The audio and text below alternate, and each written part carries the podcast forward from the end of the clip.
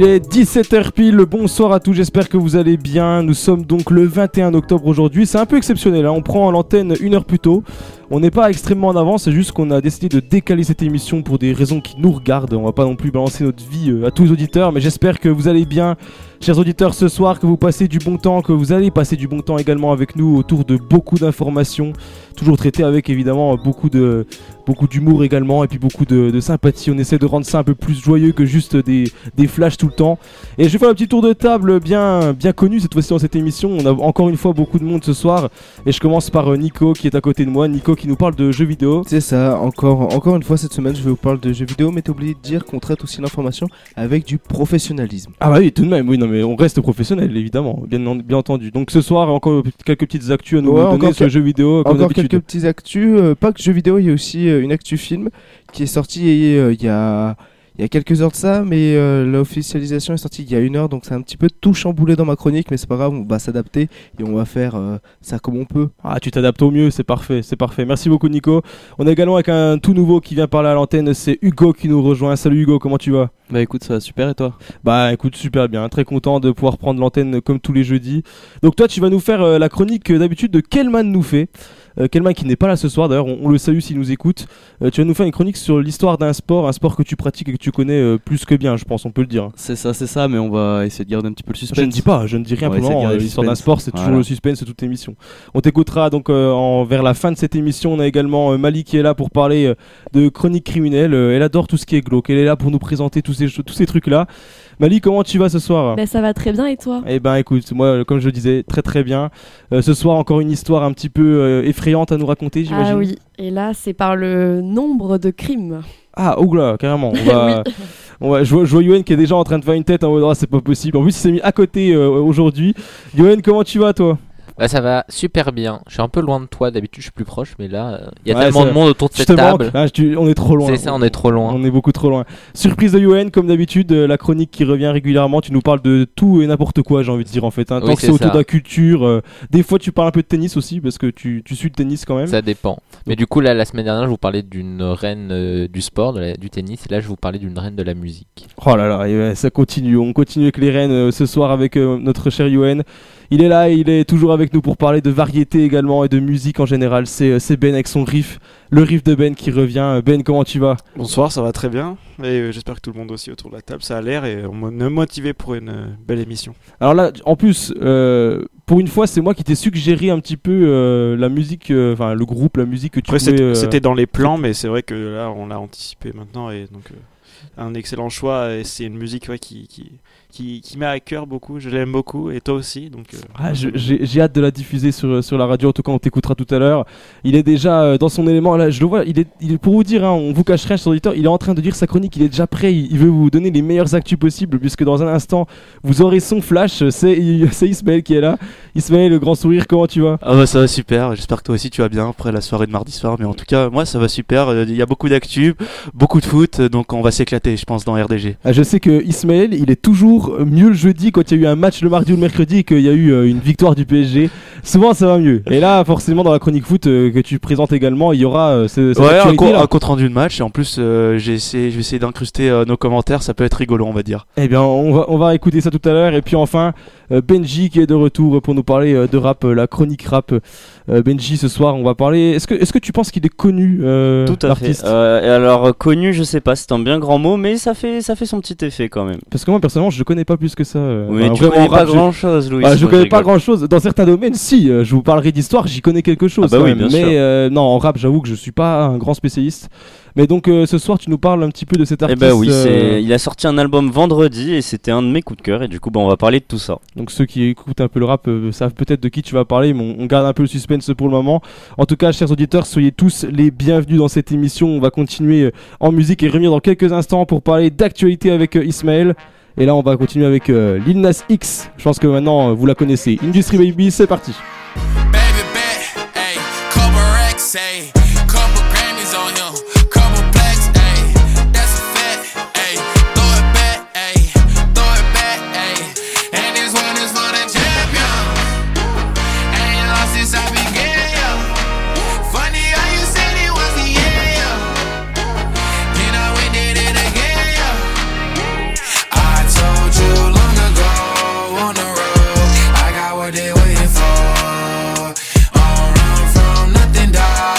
Your soul. Just tell him I ain't low. You was never really rooting for me anyway. When I'm back up at the top, I wanna hear you say, You don't run from nothing, dog. Get your soul. Just tell him that the break is over. Need a, need a, um, need a couple number ones. Need a pack on every song. Need me like one with Nicky now. Tell a rap nigga I don't see you, huh? I'm a pop nigga like Bieber, huh? I don't fuck bitches, I'm queer, huh? But these nigga bitches let me deal, yeah, yeah, yeah. Do it. I ain't fall off, I just ain't release my new shit. I blew up, everybody sue me. You call me Nas, but the hood call me Doobie. And this one is for the champion.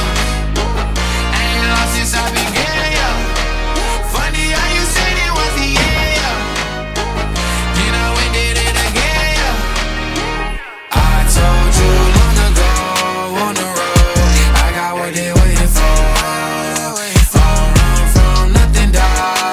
soul, just tell 'em I ain't laying low. You was never really rooting for me anyway. When I'm back up at the top, I wanna hear you say, You don't run from nothing, dog. Get your soul, just tell that the break is over.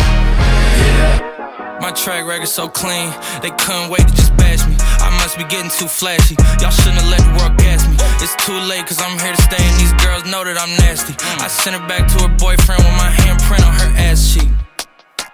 City talking, we taking notes. Tell him all to keep making posts. Wish he could, but he can't get close. OG so proud of me that he choking up while he making toast. I'm the type that you can't control. Said I would, then I made it so. I don't clear up rumors. Where's y'all sense of humor? I'm done making jokes, cause they got old like baby boomers. Turn my haters to consumers. I make vets feel like they juniors. Say your time is coming soon, but just like Oklahoma, mine is coming sooner. I'm just a late bloomer. I didn't peak in high school, I'm still out here getting cuter. All these social networks and computers got these pussies walking around like they ain't losers. I told you long ago on the road, I got what they waiting for. Don't run from nothing, dog. Get your soul, just tell 'em I ain't laying low. You was never really rooting for me anyway. When I'm back up at the top, I wanna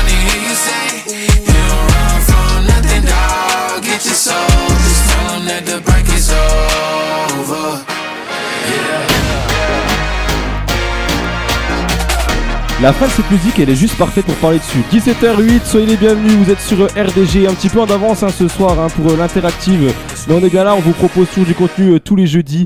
Et on va continuer avec euh, Ismaël cette fois-ci pour parler d'actualité. Je rappelle également que vous avez le sondage de la semaine hein, qui est disponible donc sur le compte Instagram de la radio.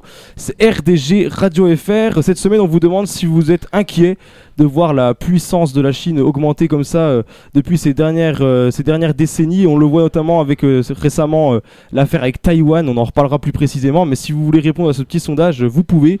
Et on regardera à la fin de l'émission les résultats, c'est vous qui avez la parole là-dessus. Et en attendant, eh bien Ismaël, je vais te laisser la parole après le jingle pour nous présenter toutes les actualités. «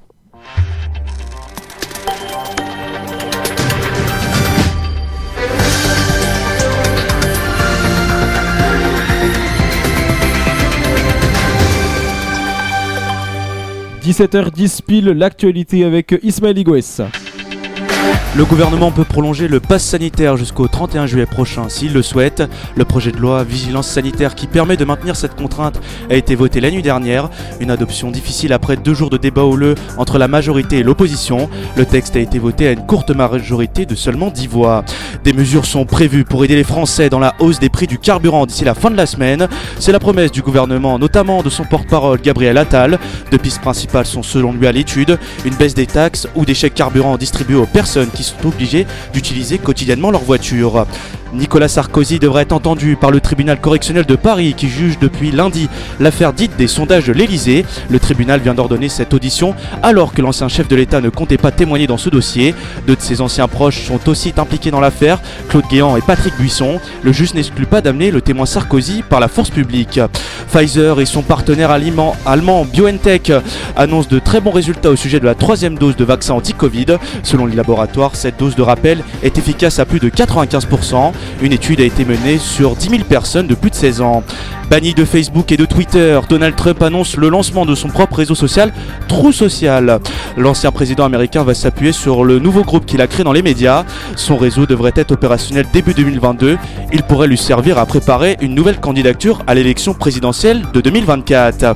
Après la tempête, euh, la tempête horreur la nuit dernière, plus aucun département n'est en vigilance orange au vent violent. Aurore a fait des dégâts notamment dans le quart nord-ouest de la France, dans le nord ou encore en région parisienne. 120 000 foyers étaient encore privés d'électricité à midi.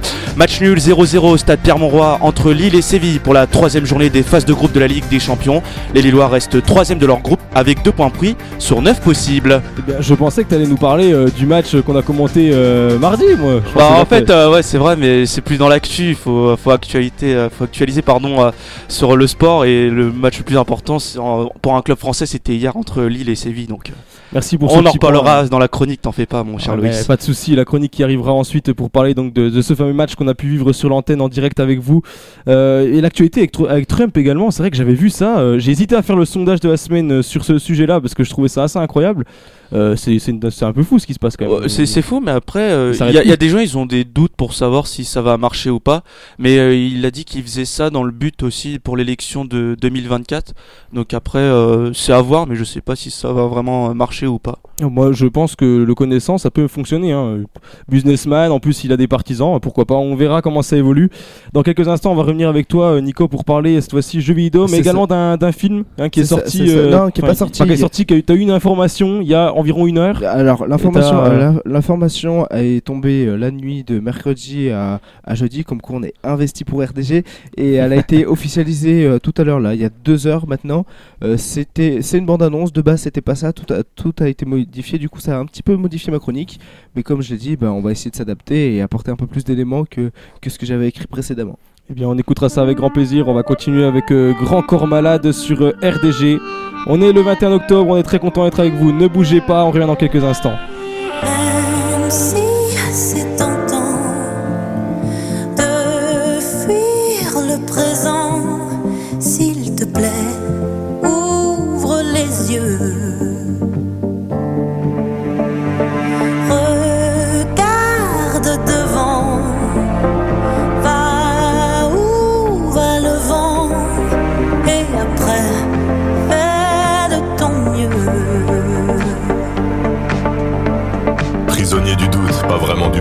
Trop d'ombre sur la route, je vois plus les tracés. Et je me rappelle en folie mon panel de prolo. J'ai la mélancolie du bordel en colo. Rire de tous nos sens et des heures à vanner. Insolente innocence de mes plus belles années.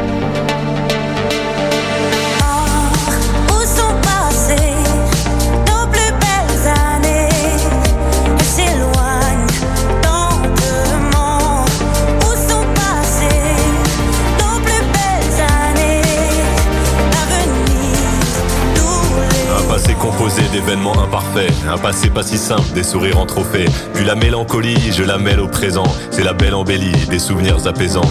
Et les belles années, même en point de suture, je vais les amener visiter mon futur.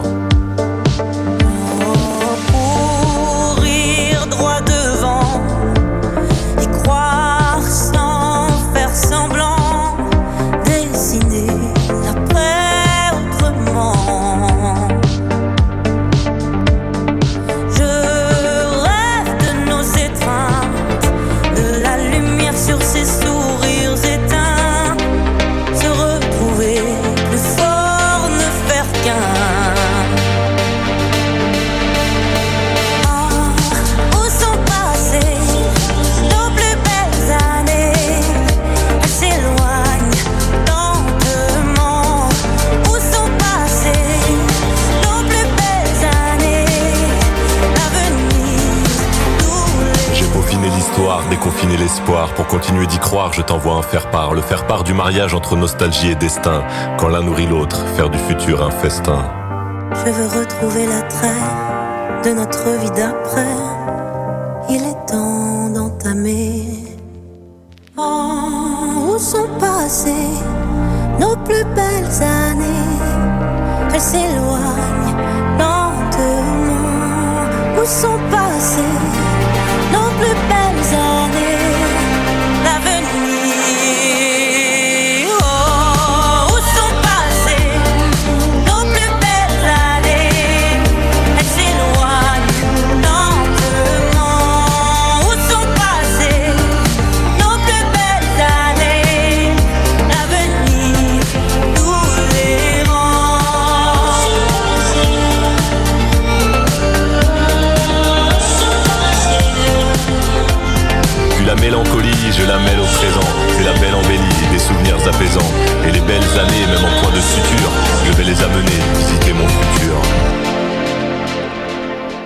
Encore malade un instant sur RDG. J'espère que les auditeurs euh, de la radio vont très très bien ce soir. Il est maintenant 17h16, ça fait 16 minutes qu'on est avec vous.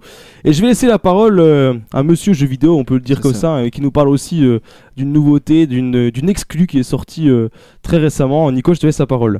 Tout à fait. Alors, comme je vous l'ai dit en début d'émission, euh, au début, on devait partir sur un leak, le leak du film Uncharted. Donc, euh, pour ceux qui connaissent pas, c'est la licence sur les consoles de PlayStation qui a eu le droit à son adaptation au cinéma. À l'affiche, on retrouvera, comme je vous l'ai dit, Tom Holland, qui incarnera Nathan Drake, ou euh, Mark Wahlberg dans le rôle de Sullivan, le compagnon de notre aventurier. Comme pour chaque adaptation d'un jeu vidéo sur le grand écran, il y a une crainte sur la qualité du produit final. Là, je m'arrêtais de lire euh, tout ce que j'avais marqué parce que ce n'est plus d'actualité. Il y a un leak qui était sorti hier soir, euh, donc le mercredi euh, 20 octobre, sur le coup de euh, 20h, 22h, on va dire ça comme ça. Et euh, dans ce leak-là, on voyait ben, une scène euh, très connue de, des joueurs de Uncharted, donc euh, dans le troisième opus, Uncharted l'illusion de Drake, où euh, Nathan Drake, donc notre aventurier, se retrouve au-dessus du désert, accroché euh, à un avion où il risque de tomber de cet avion. Et sans trop vous spoiler, je peux vous dire que la scène correspond bien à celle qu'on a pu connaître sur PS3. Cependant, il y a beaucoup de problèmes qui étaient visibles sur cet extrait-là. Après, l'extrait était de mauvaise qualité, donc on peut comprendre que les, que les problèmes étaient, bah, étaient vraiment présents. Et là, on a eu le droit à la bande-annonce, donc euh, il est 17h17 à l'heure où, où je vous fais cette chronique, même 17h18 18 à l'instant. pour hein. être précis. Et euh, on a eu le droit à la bande-annonce de 2 heures qui est disponible maintenant sur YouTube. Elle est disponible en VF et en, V- en version originale sous-titrée euh, français.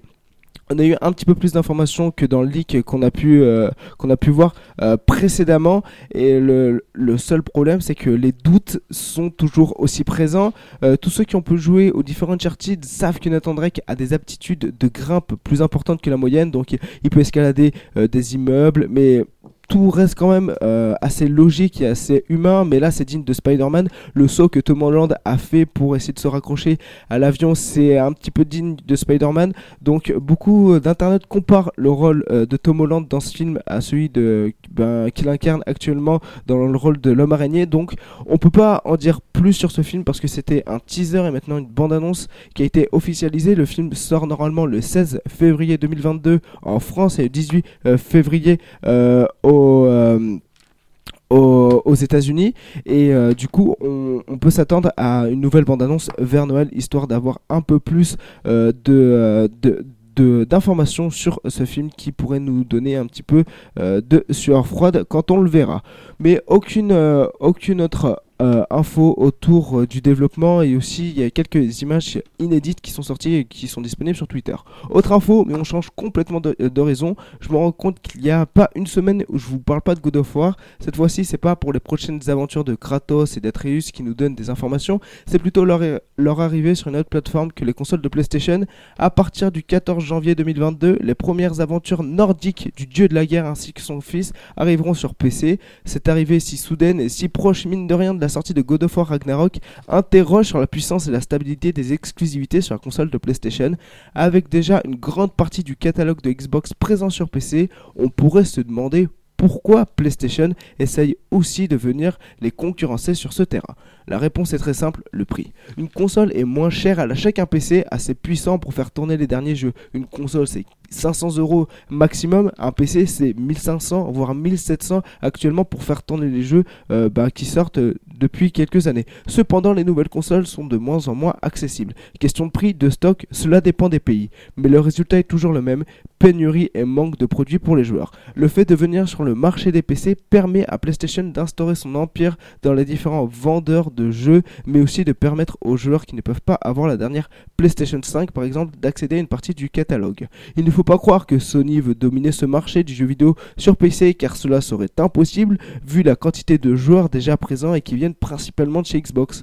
God of War n'est pas le premier jeu de chez Sony à venir s'installer sur les PC des joueurs, le dernier présent était Horizon Zero Dawn, en espérant que cette volonté de Sony continuera et permettra à de nombreux joueurs de découvrir les différentes exclusivités présentes. Il ne faut pas oublier que les utilisateurs de chez Sony peuvent aussi accéder à un catalogue de jeux grâce au PS Now. Ce système de cloud gaming ressemble très portrait celui de chez Xbox qui porte le nom de Game Pass.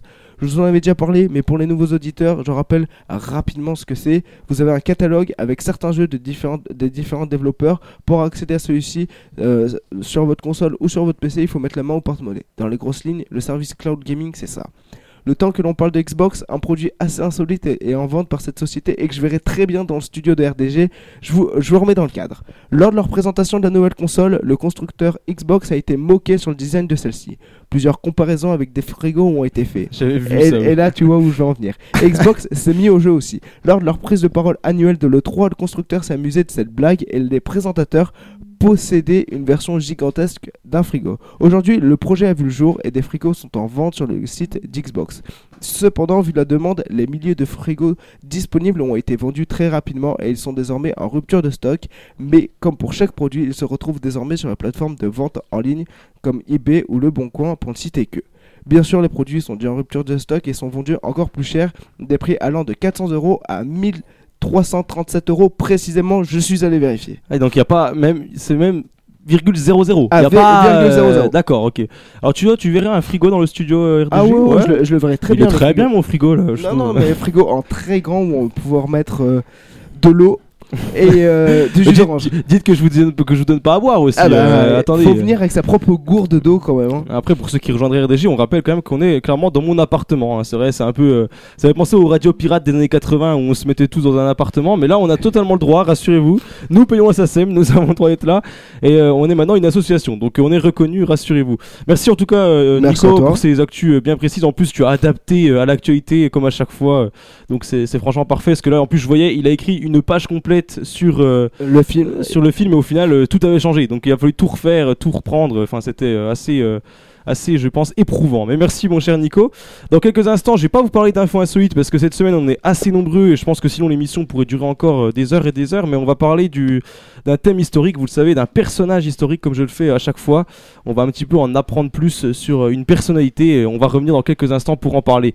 En attendant on écoute Kungs. Et ouais ça ça fait du bien également. Ne bougez surtout pas, il y a plein de choses à découvrir. On est dans l'interactive, c'est Loïs et toute son équipe.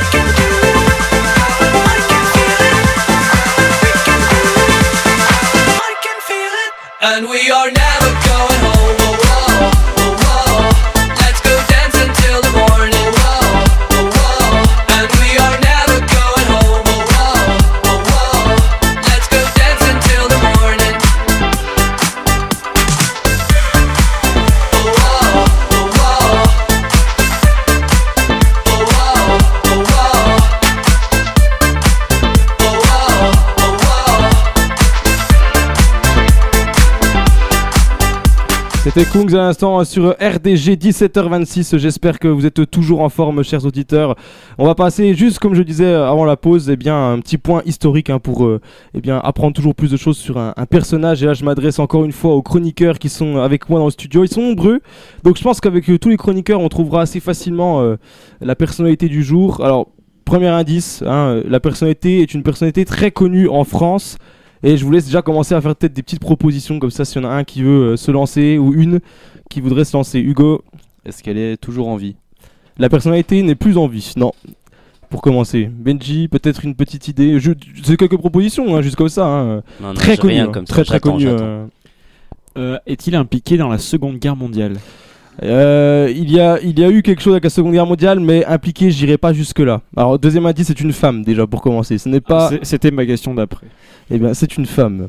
Bon là, femme connue France, on commence déjà à se rapprocher vraiment pas mal. hein. Euh, Hugo peut-être? Euh, Une personnalité politique Oui, c'est politique. Alors là, je pense que si je vous dis femme politique en France, ça devrait assez utilité. Est-ce qu'elle a fait beaucoup pour la condition féminine Euh, euh, effectivement. Comme euh, Simone Veil. Bah peut-être que cette Par personne exemple. est Simone Veil, tout simplement. ministre euh, de, de Valéry Giscard d'Estaing. Incroyable, merci mon cher Ben qui connaît très bien son histoire, on le voit. Aujourd'hui, grande femme, non pas par la taille, hein, mais euh, par son courage et sa carrière. On va te parler évidemment de Simone Veil. On va tout de suite lancer le jingle, évidemment.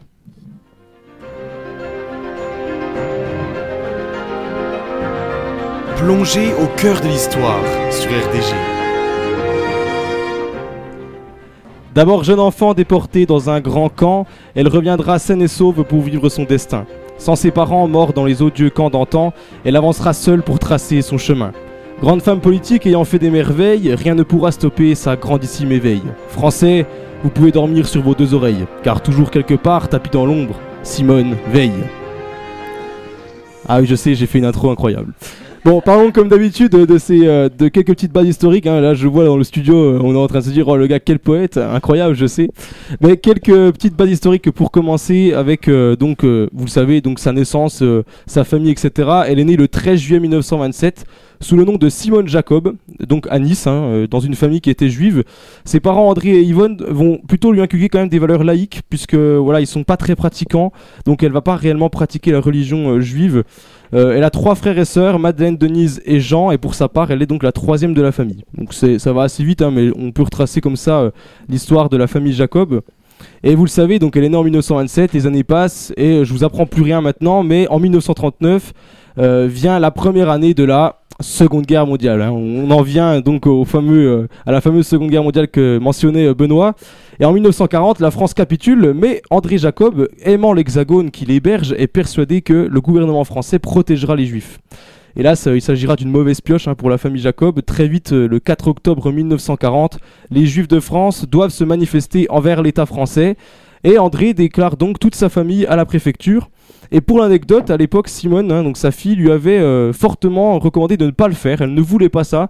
Et ça avait été un sujet de dispute entre Simone et son père. Mais les années passent, les mois passent, et en mars euh, 1940, euh, Simone Veil obtient donc son bac.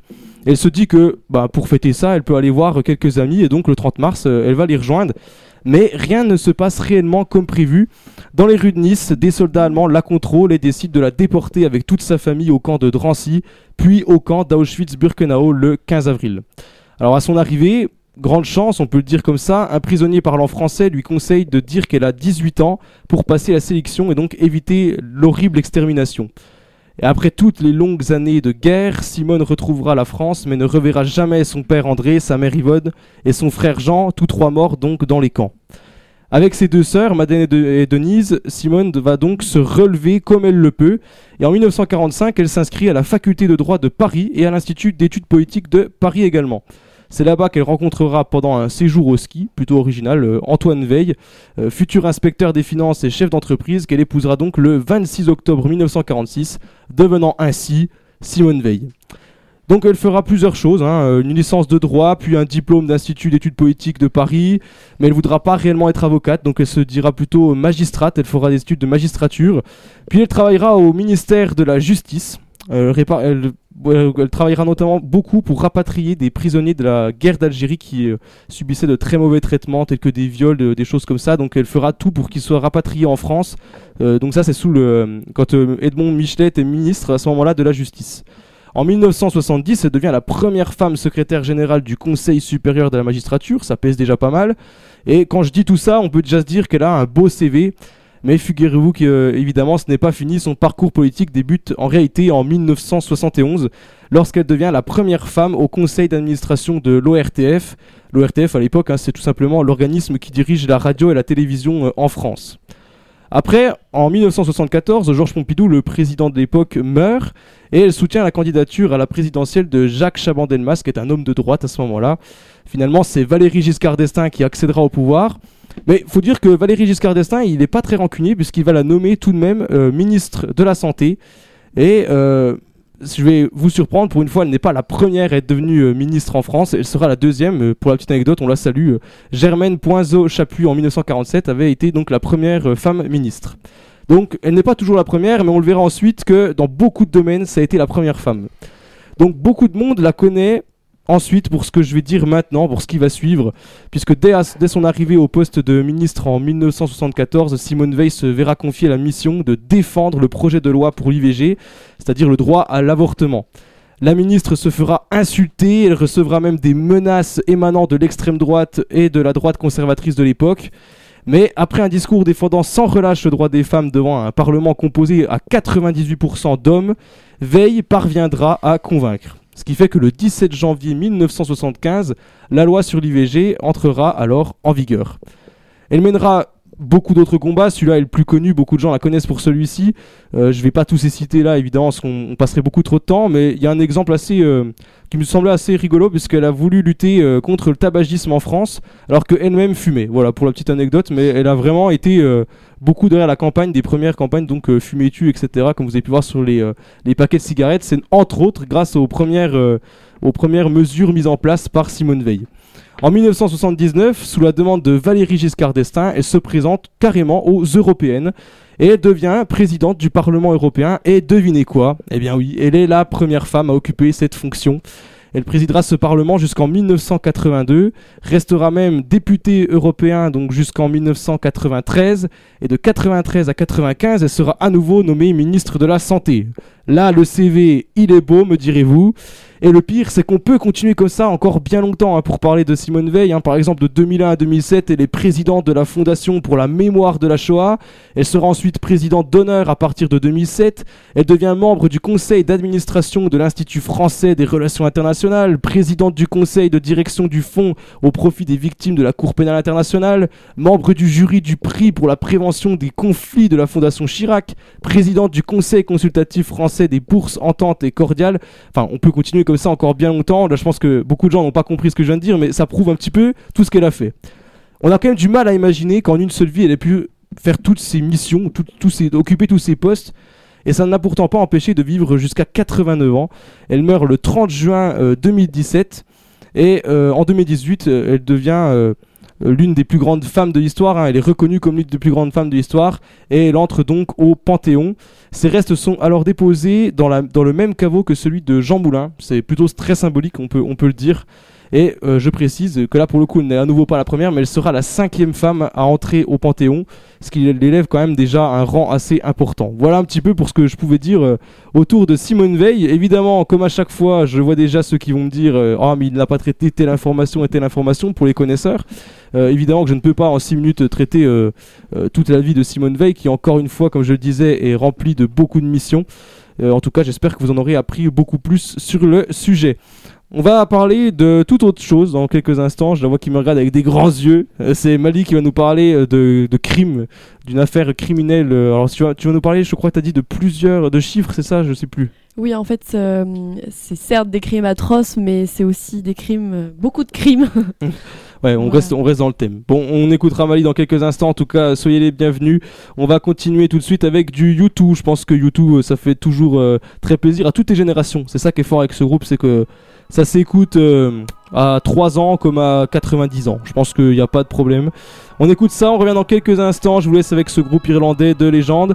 17h35, n'oubliez pas également le sondage de la semaine. Euh, vous le trouvez donc dans la story du compte Instagram, c'est RDG Radio FR. Euh, Est-ce que vous trouvez qu'aujourd'hui la Suisse eh bien, monte trop en puissance? Voilà, vous pouvez tout simplement donner votre avis et puis on fera un petit débat en fin d'émission.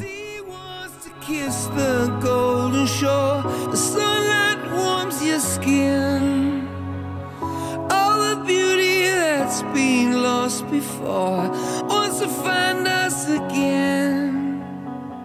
I can't fight you anymore. It's you I'm fighting for.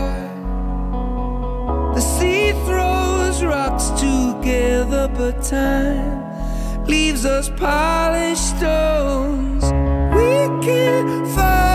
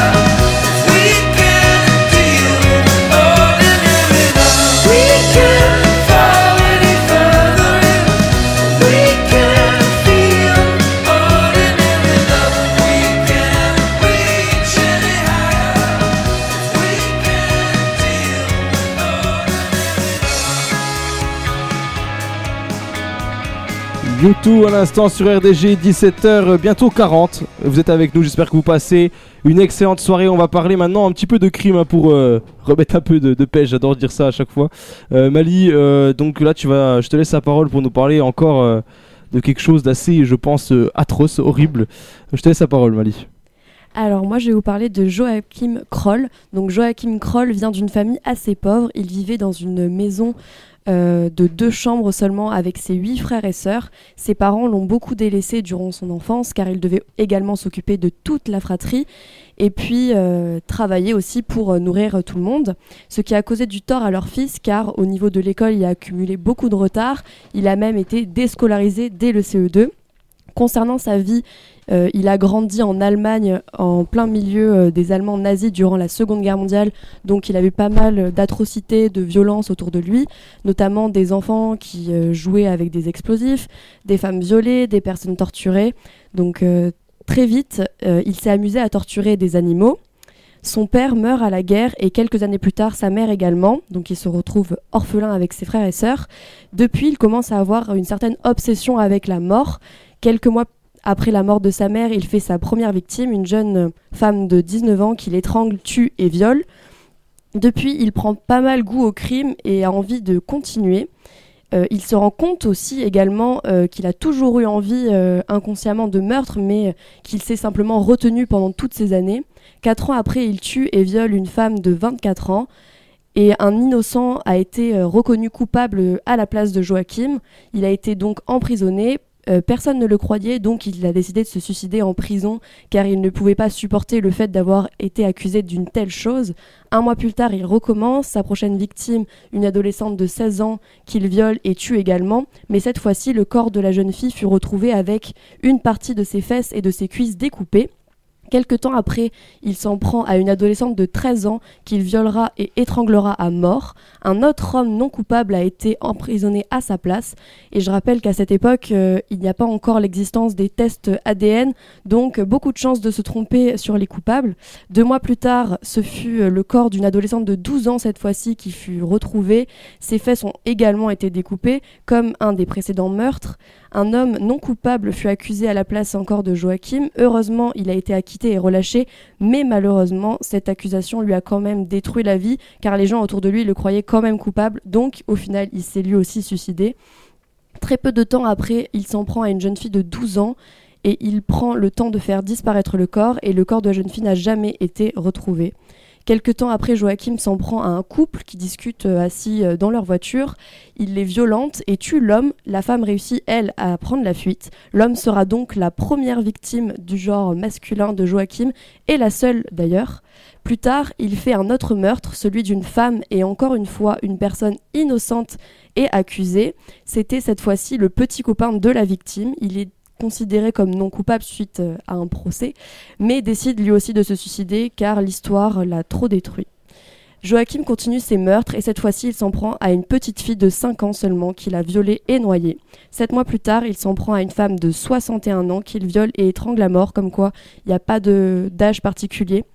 Puis il s'en prend à une jeune fille de 13 ans qu'il étrangle.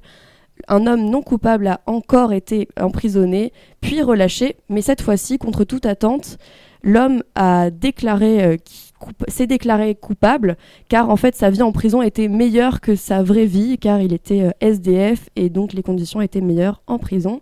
Donc il a décidé d'y rester. Puis euh, le tueur a décidé de faire une petite pause dans ses crimes. Il continue alors six ans plus tard. Il fait une nouvelle victime, une enfant de 10 ans euh, qui a été étranglée à mort et violée également. Étant donné la similitude de ces meurtres, la police commence à avoir un peu la puce à l'oreille et euh, à comprendre que tous ces meurtres sont de la même personne.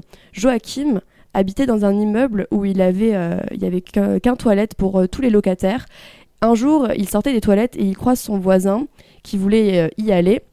Et Joachim lui confie de ne pas y aller euh, car les toilettes sont bouchées par des entrailles. Et effectivement, il y avait bel et bien des entrailles d'humains, mais aussi des boyaux qui bouchaient les toilettes. Son voisin, absolument choqué, contacte les autorités. Les, les policiers se rendent donc chez Joachim et trouvent un bouillon sur le feu qui cuisait, avec à l'intérieur la main d'un enfant qui flottait à la surface. Dans le frigo, il y avait des restes de corps euh, de ses anciennes victimes, dont une enfant euh, de 4 ans qui avait disparu quelques jours avant. Joachim avoue euh, ses 14 meurtres réalisés au cours de ces 20 dernières années. Il avoue euh, aussi avoir mangé parfois euh, des parties de ses victimes car, je cite, la nourriture est tellement chère. Un procès de 150 jours a eu lieu.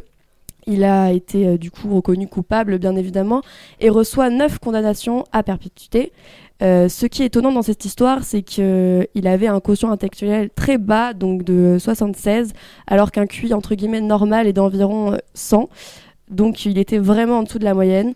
Donc soit il était si peu intelligent que personne pensait que c'était lui, ou alors euh, il a eu une chance énorme. Je sais même pas quoi dire après ça, moi. ouais, c'est horrible parce qu'en fait, c'est le genre de personne on a l'impression qu'il tue comme euh, moi je vais chercher le pain, quoi. C'est juste euh, affreux. Et l'histoire de laisser tout dans le frigo et comme ça, hein, c'est ouais, c'est vraiment. euh, c'est vraiment horrible. En tout cas, très bien raconté. Franchement, on était dedans. Là, je voyais Yuen se décomposer. Il, il a changé de couleur, Yuen. Hein. Il est carrément passé de. De la, la couleur de peau est devenue complètement blanche, en fait. Mais c'est vrai que c'est complètement euh, fou cette histoire. Je sais pas ce que vous en pensez. Euh, Là, j'ai envie de faire réagir un peu les chroniqueurs. Hugo, tu. Ouais, parce que Mali disait qu'il avait commis 14 meurtres, mais euh, derrière, il y a aussi toutes les personnes qui sont suicidées parce que euh, elles étaient accusées à tort. Oui, c'est vrai, en plus, Donc, oui. au final, il est responsable quand même de la mort de, encore plus de personnes quoi. Oh, c'est c'est juste affreux, hein. c'est incroyable quand même de d'imaginer ça. En plus, euh, il était prêt à aller en prison parce que sa vie était meilleure en prison. Donc c'est là qu'on qu'on comprend que des fois, euh, on n'a pas forcément les mêmes envies dans la vie, hein, franchement. Mais merci beaucoup euh, Mali pour Bah, cette euh, chronique très bien rapportée. Mais je- alors j'ai vu un truc, euh, ça me rappelle une histoire. Je crois que c'était une vidéo YouTube qui m'a montré ça. Je sais pas si c'était lui ou pas, mais une histoire comme ça avec un enfant qui a réussi à s'enfuir quand même. Euh, qu'il a essayé en fait pareil de, de séquestrer dans son appartement etc et qui a réussi à s'enfuir et à, à le dénoncer à la police et ça ressemblait exactement à peu près à ton histoire le gars gardait tout dans son frigo enfin des trucs euh, juste horribles quoi il avait des, des vases euh, remplis de ça enfin c'était c'est juste Après, horrible c'est- malheureusement, il y en a plein des histoires comme ça. Ouais, malheureusement ouais, ça te fera du contenu hein. Ah bah oui, là, c'est sûr, j'en manque pas. c'est triste, ça va être à beaucoup de contenu, euh, mais bon, c'est comme ça quoi. Mais en tout cas, merci beaucoup Mali. On va revenir pour parler de sport désormais. On va, on va ouvrir la page sport de cette émission. Euh, ne sera pas là pour vous faire votre flash qui, je sais, euh, plaît à beaucoup d'auditeurs, mais on a tout le temps euh, Ismaël qui est là pour nous faire sa chronique foot. Et puis on aura euh, l'histoire d'un sport quand même. hein. Cette chronique-là sera assurée, mais par Hugo aujourd'hui, qui nous parle d'un sport de cœur. On garde encore le suspense évidemment. Ismaël, on te retrouve juste après une petite pause musicale. Ne bougez surtout pas. Il est 17h46.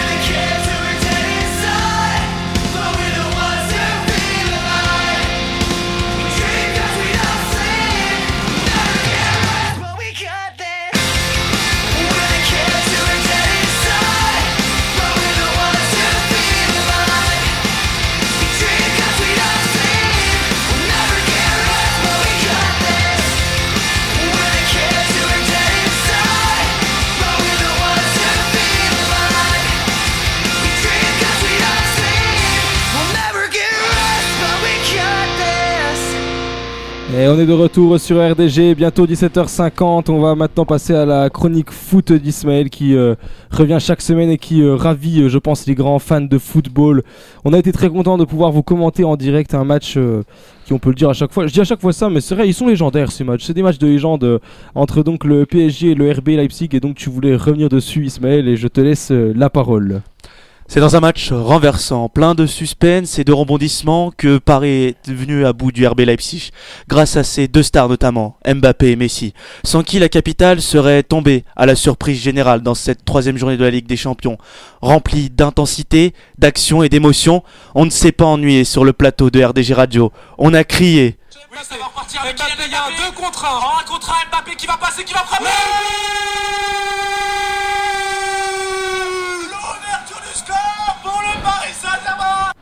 On a rigolé. Vous avez parlé de parallèle, justement, euh, Mon cher Julien, est-ce que vous avez fait des études à Polytechnique Peut-être? Eh bien, vous êtes, un, vous êtes à la fois mathématicien et peut-être journaliste. Au risque de te surprendre, je n'ai pas fait Polytechnique. Par contre, j'avais bien un bon 7 de moyenne en mathématiques en seconde, ce qui fait de moi un, un mathématicien accompli. On a exulté. Avec Kylian Mbappé. Kylian Mbappé qui va centrer vers Lionel Messi. L'égalisation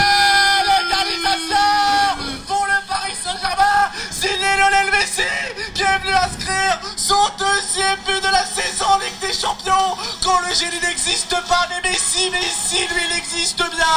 Et il égalise pour le Paris Saint-Germain. De partout, on va vivre 25 minutes de folie ici au Parc des Princes. Rien n'est fini, surtout grâce à Lionel Messi. Ça, c'est parce qu'il a checké Ronaldinho à la mi-temps.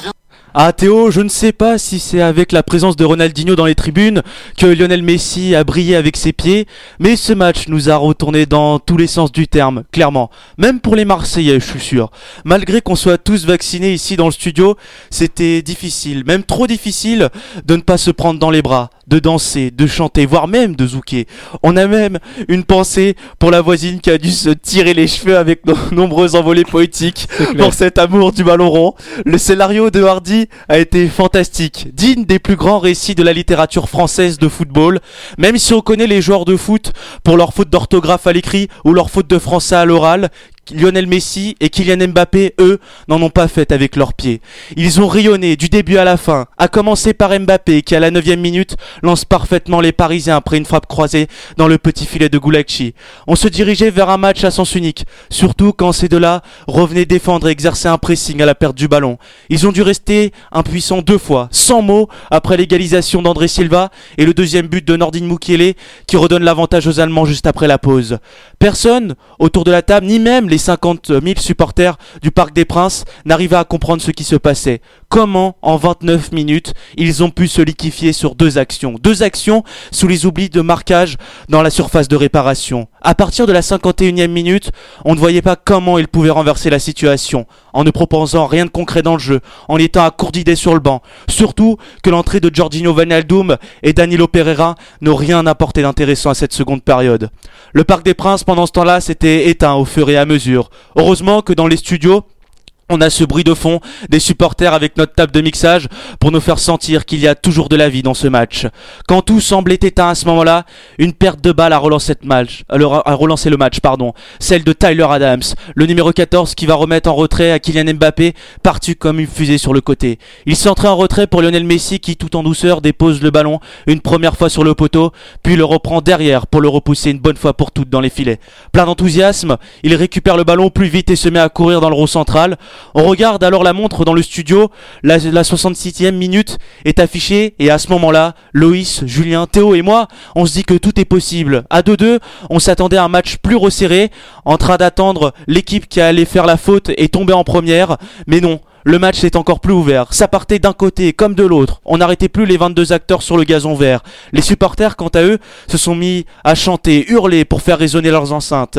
Le, 6 minutes plus tard, à la 72e minute, un espace s'ouvre pour Mbappé à gauche. Il accélère, se présente face à Simakan, l'élimine, mais se fait pousser avec les deux bras et tombe dans la surface. L'arbitre Marco Guida, proche de l'action, siffle penalty. Et là, c'est l'extase pour tout le monde, sauf pour nous ici à l'antenne, où notre réseau internet a coupé. L'image est restée devant notre écran. Pendant qu'on parlait dans le vide à nos auditeurs, on tendait pendant ce temps-là à remettre le réseau sur notre ordinateur. Malgré ce métier qui est rempli de stress et d'adrénaline, heureusement que Julien est abonné à RMC Sport sur son portable. Il nous a remis le match au mauvais moment malheureusement.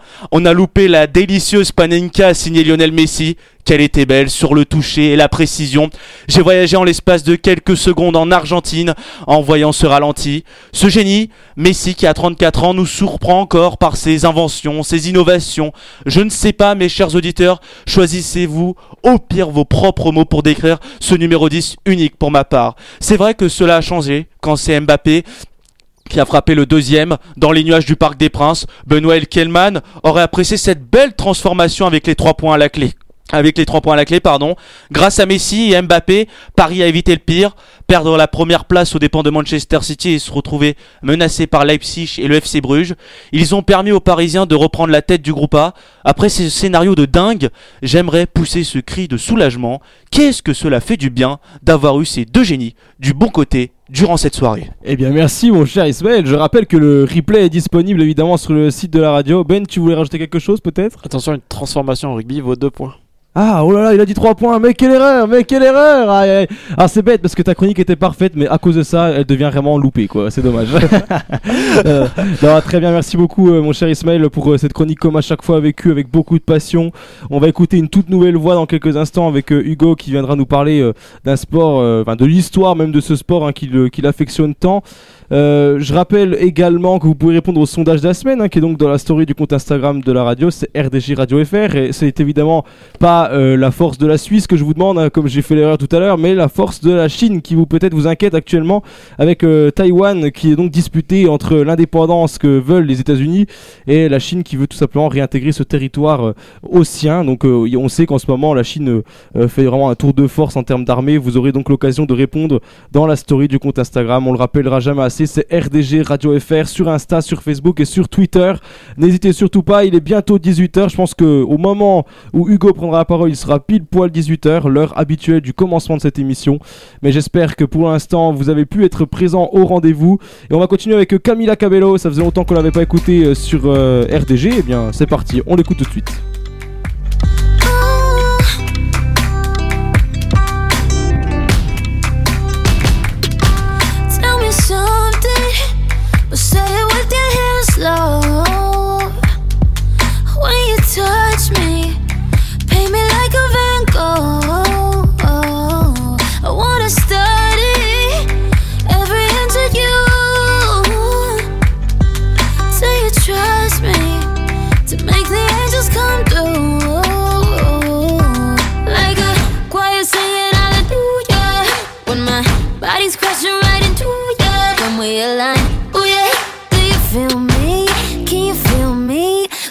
Can't breathe.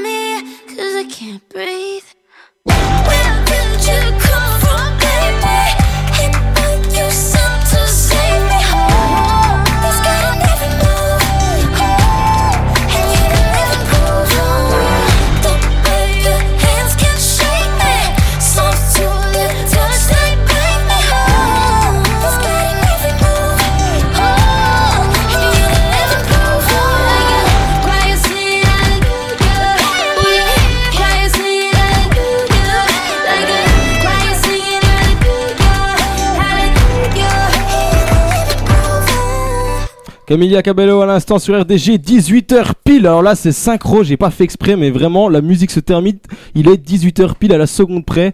Et je vais désormais laisser la parole à une nouvelle voix, on en a beaucoup cette année et ça fait extrêmement plaisir, c'est Hugo qui vient nous parler euh, de l'histoire d'un sport. Habituellement c'est Kelman qui se charge de faire cette chronique mais là il va nous parler en plus de son sport, celui qu'il pratique. Donc je pense que il connaît assez bien le, milieu. Je pense que je peux te laisser la parole euh, en étant assez serein mon cher Hugo. Oui, je suis pas le seul autour de cette table à, à pratiquer ce sport. Bon, là, il, il est parti euh, faire, enfin, passer un appel téléphonique, donc bon, Voilà. Ouais, Ismaël aussi également, c'est vrai. C'est ça, voilà. Donc c'est en 1898 au Danemark que remontent les premières traces de ce sport. Se jouant en 11 contre 11 avec une balle, c'est en 1919 que sa première compétition se déroule aux États-Unis. Et non, ce n'est pas le football, au grand désarroi d'Ismaël. Enfin, pas tant que ça, parce que il le pratique aussi. Euh, le torball, comme il était appelé à l'époque en Allemagne, c'est en Allemagne justement qui s'est démocratisé. Ce n'est qu'en 1932 qu'il apparaît en France, d'abord en Alsace et en Lorraine. En 1936, aux Jeux Olympiques de Berlin, le, le hand du coup se déroule à 11 sur gazon en plein air. Seulement 6 équipes participent et on assiste à des matchs au score invraisemblable comme 29-1 pour les Allemands face aux Américains ou encore 7-2 pour les Hongrois. encore une fois face aux Américains qui auront vécu une sale compétition. Euh, comme vous vous en doutez, ce sont les Allemands qui gagnent ce tournoi haut la main, forcément les Jeux Olympiques de 1936, on les connaît. C'est en 1966 que le hand à 11 disparaît totalement et laisse place au hand à 7. Six ans plus tard, en, 1960 en 1972, pardon, les Jeux Olympiques de Munich voient le hand à 7 apparaître. La Fédération internationale de handball, créée en 1946, organise, organise les championnats du monde et l'on assiste à plus de 20 ans, pendant plus de 20 ans, à une domination des pays d'Europe de l'Est. Le championnat d'Europe, lui, arrive plus tard en 1994 et est organisé par l'EHF, la Fédération européenne de handball. Qu'en est-il de la France me direz-vous? Eh ben, l'équipe de France masculine se qualifie pour la première fois pour les championnats du monde en 1990, où elle terminera 9ème. Cinq ans plus tard, en Islande, les Bleus battent les Croates en finale et sauf leur premier titre de champion du monde. La légende des Barjots est née, et le MVP n'est nul autre que Jackson Richardson, l'un des meilleurs joueurs de tous les temps. La suite, on la connaît pour notre équipe de France. Cinq nouveaux titres de champion du monde en 2001, 2009, 2011, 2015 et 2017. Trois titres de champion d'Europe en 2006, 2010 et 2014. Et enfin le Graal. Trois titres olympiques en 2008, 2012 et 2020. Un palmarès XXL pour une équipe qui a compté dans ses rangs six joueurs désignés meilleurs handballeurs de l'année. Jackson Richardson, Stéphane Stocklin, Bertrand Gilles, Nicolas Karabatic par trois fois, Thierry Omeyer, qui par la suite a été désigné meilleur gardien de tous les temps, et Daniel Narcisse. Les Bleus seront passés par tous les surnoms. D'abord les Barjots, pour euh, cette équipe complètement déjantée, puis les Costauds, pour enfin devenir les experts, jusqu'à la victoire au championnat du monde en 2017. Leur dernier titre, glané au JO de Tokyo cet été, a redonné une dynamique à une équipe que certains disaient vieillissante et sans fond de jeu. Et puis, n'oublions pas les filles. Une arrivée plus tardive sur la scène internationale avec les premiers championnats du monde en 1957, les premiers JO en 1976 à Montréal et les premiers championnats d'Europe en même temps que les garçons en 1994. L'équipe de France féminine a elle aussi un grand palmarès. Double championne du monde en 2003 et 2017, championne d'Europe en 2018 et fraîchement championne olympique comme leurs homologues masculins au JO de Tokyo. Dans une discipline dominée par les Norvégiennes et les Russes, nos Bleus se font de plus en plus de place et sont devenus l'une des meilleures équipes du monde. Enfin bref, l'avenir du handball français semble radieux. L'équipe masculine devra confirmer son statut de cador aux championnats d'Europe qui vont se dérouler en janvier 2022.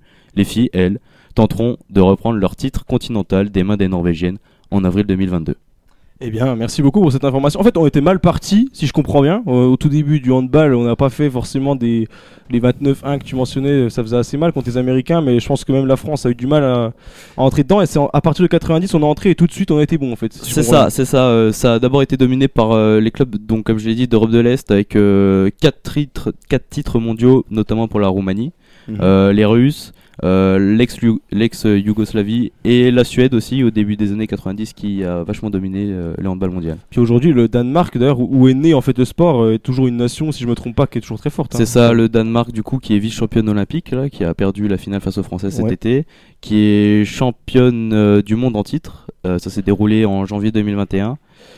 Et puis voilà, c'est- vraiment une très grosse nation avec le meilleur joueur du monde euh, actuellement qui est Mikel Hansen, un joueur du Paris Saint-Germain. Eh bien voilà, Bah, merci beaucoup euh, mon cher Hugo pour avoir présenté tout ça.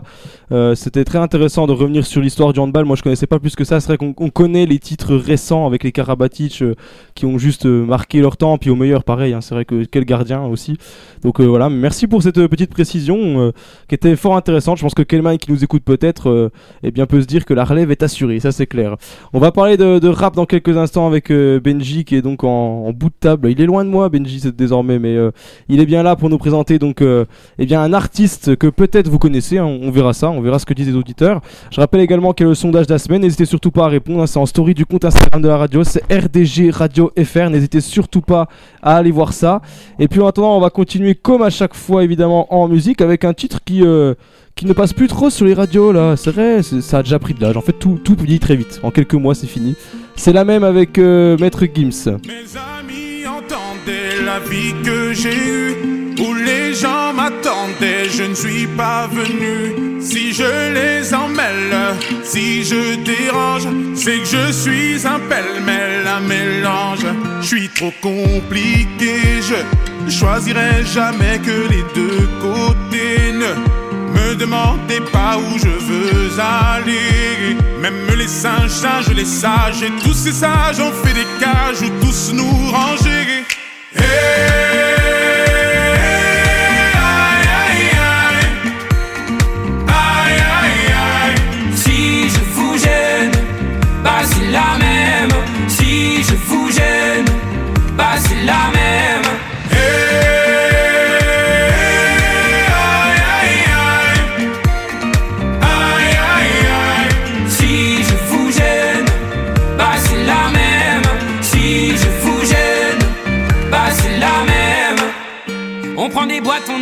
Les gens qu'au fond jamais, jamais l'on ne comprend.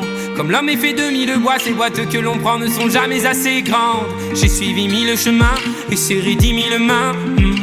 On peut aimer Brel et Megui, aimer même nos ennemis. Je suis trop compliqué, je ne rentrerai jamais dans vos petites cases.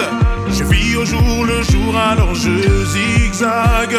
Toujours avec ces lunettes noires, j'entends les gens se demander quand est-ce que tombe le masque. Hey,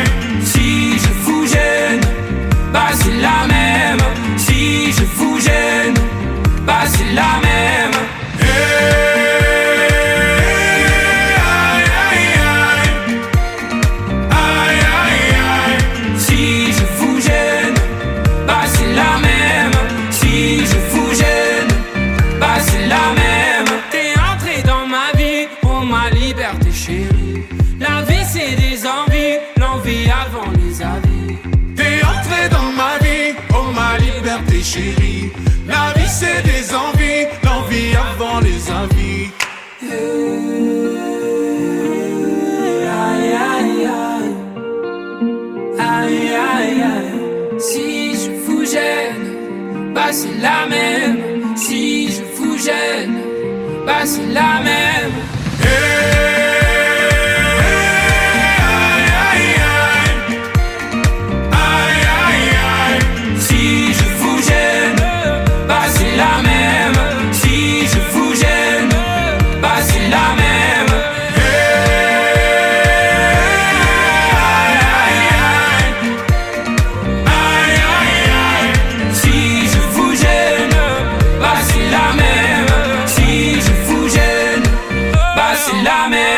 La même avec euh, Vianney et Gims à l'instant sur RDG 18h08. Euh, Soyez les bienvenus si vous nous rejoignez peut-être à l'heure habituelle de l'interactive. On a commencé euh, une heure plus tôt aujourd'hui pour des raisons euh, techniques tout simplement. On est là avec vous pour passer cette émission. Et on va laisser la parole maintenant à Benji qui vient de temps en temps nous parler un petit peu de rap. on la- a parlé la minute de Benji. La minute de Benji. Un peu plus qu'une minute. On dit la minute mais souvent, oui. on dépasse. On est plutôt sur les, les 5-6 minutes de Benji maintenant avec les musiques qui passent etc. Euh, Aujourd'hui encore une fois un artiste à nous présenter mon cher Benji. Eh ben oui, c'est ça, un artiste qui vient de, sortir un petit album, donc voilà, je vais vous raconter tout ça. C'est chaud, c'est chaud, c'est Sopico. Sofiane, de son prénom, est un artiste parisien d'origine kabyle, unique en son genre. Mêlant rap conventionnel et guitare, le rappeur se démarque du reste du game de par sa dégaine atypique, mais surtout grâce à son instrument qu'il maîtrise aussi bien que son art, sa guitare. Elle qui est constamment présente dans son univers et sa musique. Il y a dix ans, le jeune Sopico commençait déjà à faire ses armes au micro. C'est aux côtés du collectif parisien de la 75e session, allant de l'IMSA à Népal en passant par le beatmaker Djabi, que notre petit Sofiane se fait un nom dans les open mic de la Ville Lumière. Le nom de son premier album s'appelle Nuage, dont il délivre le premier extrait, Slide, un morceau plus que désassornant de un morceau plus que désarçonnant au riff métallique et au clip pour le moins vertigineux. On s'écoute ça tout de suite.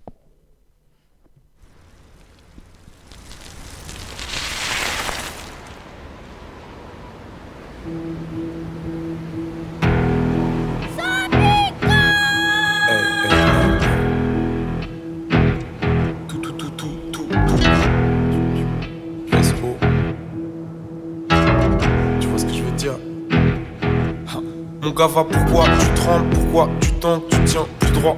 Je dois capter des gens dans la soirée, écrit sur mon emploi du temps. Tu te poses des questions dans les toilettes, tu te poses des questions devant moi comme les douaniers. Slide, un salaire de 4 sur le poignet. Le respect se perd, il a canné. Yeah. Je suis très calme en général de guerre. La journée ou très tard, je sais. Garde à vue. Mon bébé, si je prends millions de liasses, je deviens direct une million, je yasse. C'est pas cool de leur sauter la mort. S'ils continuent comme ça, mon frérot dit qu'ils vivront de moi. Un peu moins en fonction de ce qu'ils diront de moi. Je prends la vie par le chignon, je maille. Je prends la vie par les vœux, je la Je préfère la défense ou la table. Dans les deux cas, je sors les canons. La concurrence est morte sous la table. Je suis en avance de deux ans sur l'heure de mort. Si j'ai le mort, je vais laisser qu'une odeur de cadavre. T'as juré sur l'honneur de ta race. T'as perdu, je suis dans le cœur de ta maman. Si t'as, je fais du beurre ou un meurtre d'habillage. Ça se passe clairement à fond quand c'est papa qui rappe. Viens, on ride la moto d'Akira. Je t'ai servi le meilleur plat Ita Takimas. Pourquoi tu t'es pris pour je sais pas quoi?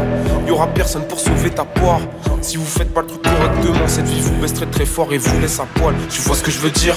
Ah, ok, ça, ça, ok, tu vois ce que je veux dire? Non, ok, ça, ça, tu vois ce que je veux dire? Ok, ça, ok, tu vois ce que je veux dire? Ok, ok, tu vois ce que je veux dire? Si t'es ici ou là, moi je suis là-bas. Je sur le galion, on va te noyer sur la barque. Tout l'amour est sur madame. On a fait ce qu'il fallait pour fuir la dalle. Si t'es ici ou là, moi je suis là-bas. Je sur le galion, on va te noyer sur la barque. Tout l'amour est sur madame. On a fait ce qu'il fallait pour fuir la dalle Y'a des gens qui sont costauds de nez, sans autres qui disent qu'ici y a trop de mets. Sans je vois le verre à moitié plein, le dé? Sans je vais augmenter le ratio de mes chances. Enfoiré de mali parce que ton banquier te fait des sourires quand t'es à des coups. Vert, je suis le mon fils santé l'époux. Ben, je suis la preuve, prêt à la découper. Celle qui m'a vu naître a pas d'a priori. Je suis dans le cabriolet, j'écoute cabrioli. Dans mon secteur, les numbos sont pas bioniques. Il a perdu son âme quand il a dit all-in. Je suis la fusion Nirvana et Wu. J'ai eu de rage, j'ai dit voilà, mais où t'es? Je me suis battu contre Draman et U. Go, aucune diff entre une droite et une. Gauche Maria, tu peux quand t'es ready? Elle a gobé, élargi sa rétine. Pour un X ou un Wiko, ça rédit. Les petits sont très du père, c'est pas internet qui ira les éduquer. J'ai ramassé du pèse, mais j'ai laissé du terre. Je suis insolent, je fais goûter du texte, je m'inscris au main event, t'es dégoûté. Tu perds ma guitare, c'est un fusil, un RPG. J'ai pris un Uzi au RDV. Préviens tes cousines, ramène tes fesses, mon album va déclencher la haine. Des frères, ma guitare, c'est un fusil, un RPG. J'ai pris un Uzi au RDV. Préviens tes cousines, ramène tes fesses, mon album va déclencher la haine. Des frères. Ok, tu vois ce que je veux dire? Ok, ok, tu vois ce que je veux dire? Ok, ok, tu vois ce que je veux dire? Que je veux dire Si t'es ici, tout là, moi je suis là-bas. Je sur le galion, va te noyer sur la barque. Tout l'amour est sur madame. On a fait ce qu'il fallait pour fuir la dalle. Si t'es ici ou là, moi je suis là-bas. Je sur le galion, va te noyer sur la barque. Tout l'amour est sur madame. On a fait ce qu'il fallait pour fuir la dalle.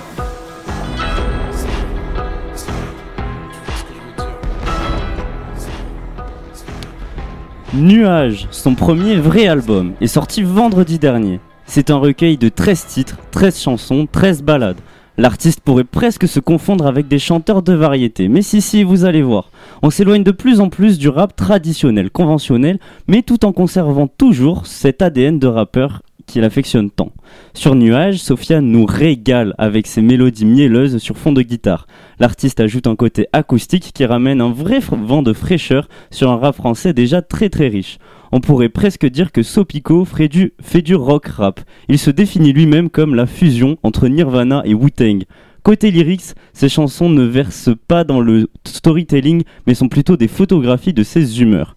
C'est léger, c'est doux, on voit des images, des humeurs ou des couleurs. Et c'est déjà la fin de ma chronique. Il est temps pour moi de vous quitter, mais en musique et surtout en douceur. Voici le papier.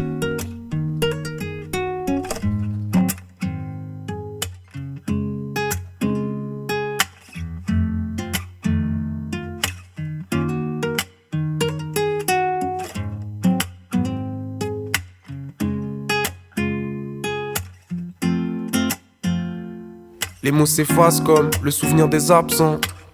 Parfois je peux rien dire tant j'étouffe. Je suis en panique devant des casse-têtes à résoudre, mais j'ai pas le temps. Et quand je repense à certaines choses, c'est pas tant. J'agis donc je réfléchis à. Même si t'es spécial, l'amour d'aujourd'hui est digital. Combien de mes regards ont vu des failles? Pourtant j'aime bien quand tu débarques. Mais promis, je vais pas compliquer ça. T'étais pas bien, je savais pas ce que tu avais. Je réponds pas tout le temps quand tu m'appelles. Je finis par te croiser en soirée. Main dans la main avec un enfoiré. T'étais pas bien, je savais pas ce que tu avais. Je réponds pas tout le temps quand tu m'appelles. Je finis par te croiser en soirée. Tu veux faire ça bien, mais c'est raté, raté. Heureusement, tu n'es pas seul, pas seul. T'es prêt, l'ego prend des affaires à faire. Laisse pas de message sur le papier. Si t'as pas le moral, pourquoi rester, rester? Tu cherches quoi à part le respect, respect. Je te demande qui va l'appeler, l'appeler. C'est n'importe quoi, c'est pas clair. Les frères qui voulaient grailler juste en bas des tours. Ceux qui ont tout en bas les connaissent, les bandits déjà les tours. J'aspillante en bas du bloc, les refrains disent installez-vous. Tu t'es fait condamner, celui qui est dehors s'en bat les couilles. On veut te faire à moitié prix, l'ami. On vend tes fesses, ta matière grise sort de ta crise, Alide. J'ai vu le scénario par ma fenêtre en la fermant. J'ai pas fini d'écrire ça entièrement. Prononcer mon couplet comme un sermon, wesh. T'étais pas bien, je savais pas ce que tu avais. Je réponds pas tout le temps quand tu m'appelles. Je finis par te croiser en soirée. Main dans la main avec un enfoiré. T'étais pas bien, je savais pas ce que tu avais. Je réponds pas tout le temps quand tu m'appelles. Je finis par te croiser en soirée. Tu veux faire ça bien, mais c'est raté, raté. Heureusement, tu n'es pas seul, pas seul. T'es prêt, l'ego prend des affaires à faire. Laisse pas de message sur le papier. Si t'as pas le moral, pourquoi rester, rester Tu cherches quoi à part le respect, respect. Je te demande qui va l'appeler, l'appeler. C'est n'importe quoi, c'est pas clair. Tu veux faire ça bien, mais c'est raté, raté. Heureusement, tu n'es pas seul, pas seul. T'es prêt, l'ego prend des affaires à faire. Laisse pas de message sur le papier. Si t'as pas le moral, pourquoi rester, rester Tu cherches quoi à part le respect, respect. Tu te demandes qui va l'appeler, l'appeler. C'est n'importe quoi, c'est pas clair.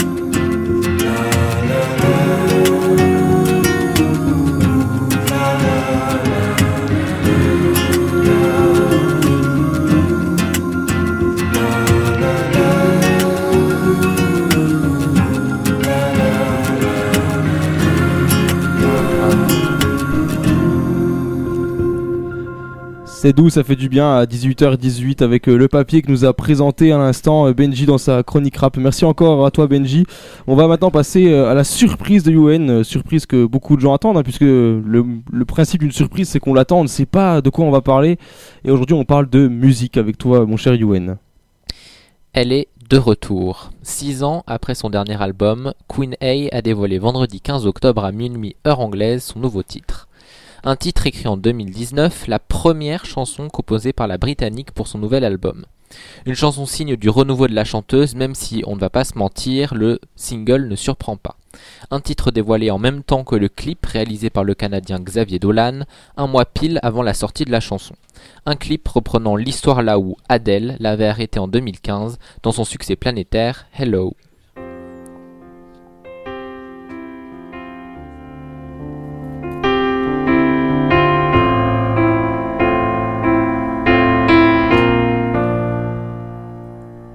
Cette fois-ci, Adèle quitte sa maison de campagne, là où tous ses souvenirs de vie se sont créés. Elle regarde une dernière fois le jardin depuis la fenêtre du salon, puis quitte la maison, une petite valise à la main et ses lunettes de soleil au nez. Son téléphone sonne alors et on devine qu'elle parle à quelqu'un qui lui est cher. Dehors, il fait beau et venteux. La conversation terminée, elle rentre dans sa voiture et actionne le lecteur de cassette. C'est Easy on Me qui débute. Easy on Me, le premier extrait du quatrième album d'Adèle, 30.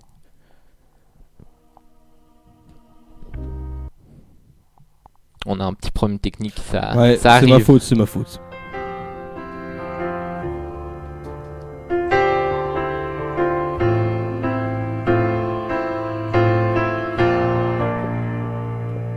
There ain't no gold in this river that I've been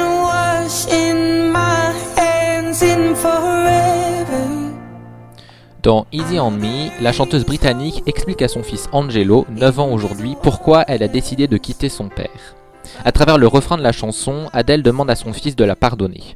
Elle lui fait comprendre que c'était sa première grande histoire d'amour, mais qu'elle s'est rendue compte que cette histoire était trop compliquée pour durer plus longtemps. Elle était jeune et n'avait pas eu le temps de vivre entièrement sa vie de jeune adulte.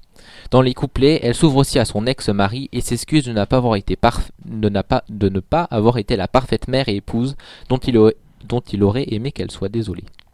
Dans Easy on Me, Adele se remet en question et ouvre un nouveau chapitre de son histoire. Une histoire qui remettait alors beaucoup en cause les autres, comme dans Rolling in the Deep ou encore When We Were Young.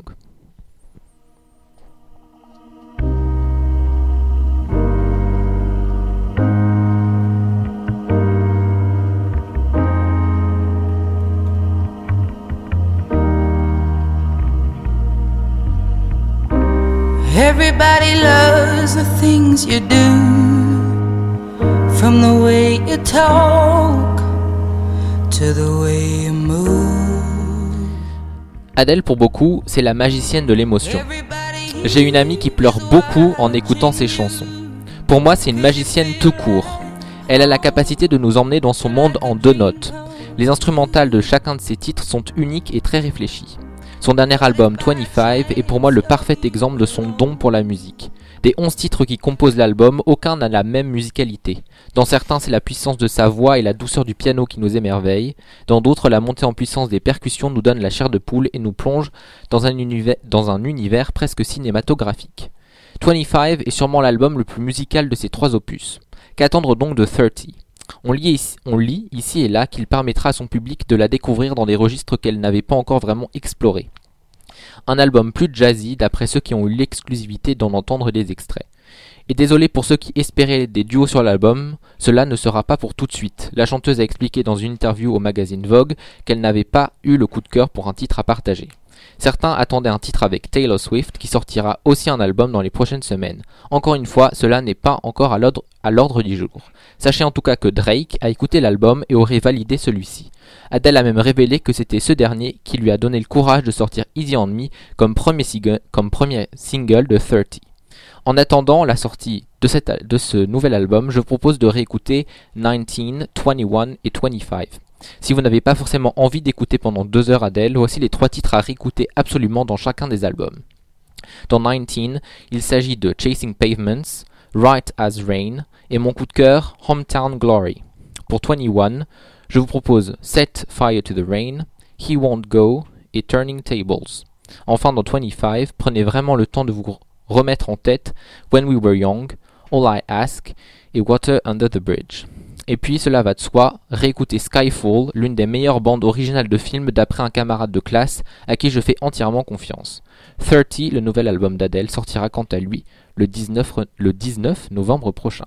En plus, c'est synchro. Tu nous dis euh, Skyfall, on a le nouveau James Bond qui est sorti a peu de temps maintenant euh, en France, donc euh, c'est parfait. C'était le 6 octobre, je crois. C'est ça. Bah, je propose qu'on écoute tout simplement euh, Easy on Me hein, pour continuer, et puis on revient juste après avec le riff de Ben pour parler euh, de rock and roll désormais.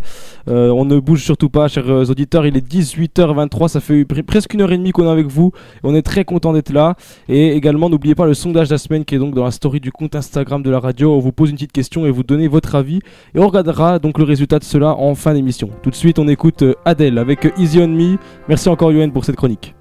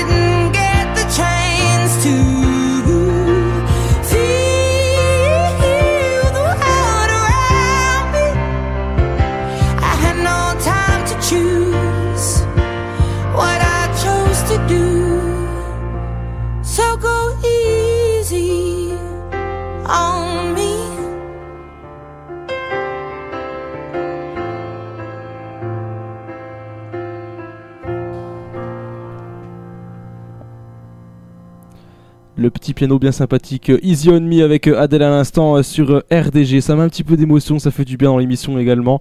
Il est bientôt 18h30 et on va passer à un tout autre registre musical avec notre ami Ben qui nous présente son riff, hein, comme à chaque fois, pour parler de rock. Et aujourd'hui, tu as répondu à une de mes faveurs et ça me fait très plaisir. On va parler d'un d'un groupe que mon père écoutait, euh, enfin écoutait très régulièrement, qu'il adore. Et s'il écoute l'émission, papa, je te salue et je te dédicace la chronique de, de Ben parce que c'est un groupe juste euh, incroyable et euh, le guitariste du groupe est aussi juste une légende, quoi. C'est un incontournable et c'est un riff incontournable. Eh bien, je te laisse la parole, mon cher Ben. Une énergie sans égale. Le paroxysme de la musique rock est une référence dans le monde de la musique. Ça vous suffit? C'est ce qu'il faut retenir de Money for Nothing. Son solo de guitare en a fait bondir plus d'un et pousse n'importe qui à secouer la tête et jouer du air guitar en soirée. L'introduction de la chanson est très longue. Une attente haletante qui débouche sur une explosion musicale. L'intens- L'intensité de la musique monte doucement pendant plusieurs secondes.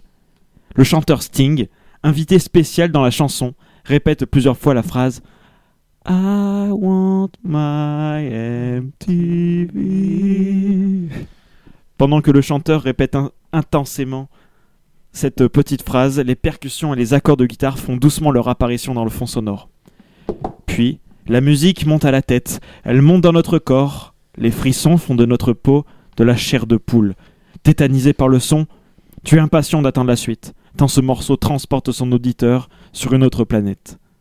La, sophisti- la sophistication mélodique de la chanson ne doit cependant pas faire oublier l'histoire racontée par le leader du groupe, Dire Straits, Monsieur Mark Knopfler, un guitariste hors pair de légende classé dans les meilleurs au monde. Money for Nothing raconte l'histoire de deux vendeurs dans un magasin à New York. Lassés de travailler en regardant les rockstars sur les télévisions qu'ils vendent passer dans l'émission MTV. C'est pourquoi le refrain parle en continu de four à micro-ondes, de réfrigérateur et de cuisine customisée. En gros, c'est deux gars qui sont dans un darty. Hey, non, on en parlait l'autre jour, c'est assez marrant. en vrai. Et ils se plaignent, et ils se plaignent du coup des, des stars voilà, qui font de l'argent facile. La musique prend alors un tout autre sens pour nous autres Français. Les paroles, parfois très crues, donnent une image de la rockstar évoquée par les deux vendeurs. Je cite un petit PD millionnaire, il y a des, il a des filles qui lui courent après et se fait de l'argent facile. J'aurais mieux fait d'apprendre la guitare ou de la batterie, comme ça je n'aurais jamais eu besoin de travailler de ma vie. Cette histoire est réellement arrivée donc au chanteur du groupe. C'est alors qu'il est allé voir les vendeurs du magasin pour leur demander un stylo pour noter ce qu'il venait de dire. Ces paroles ont donc été incluses dans cette chanson.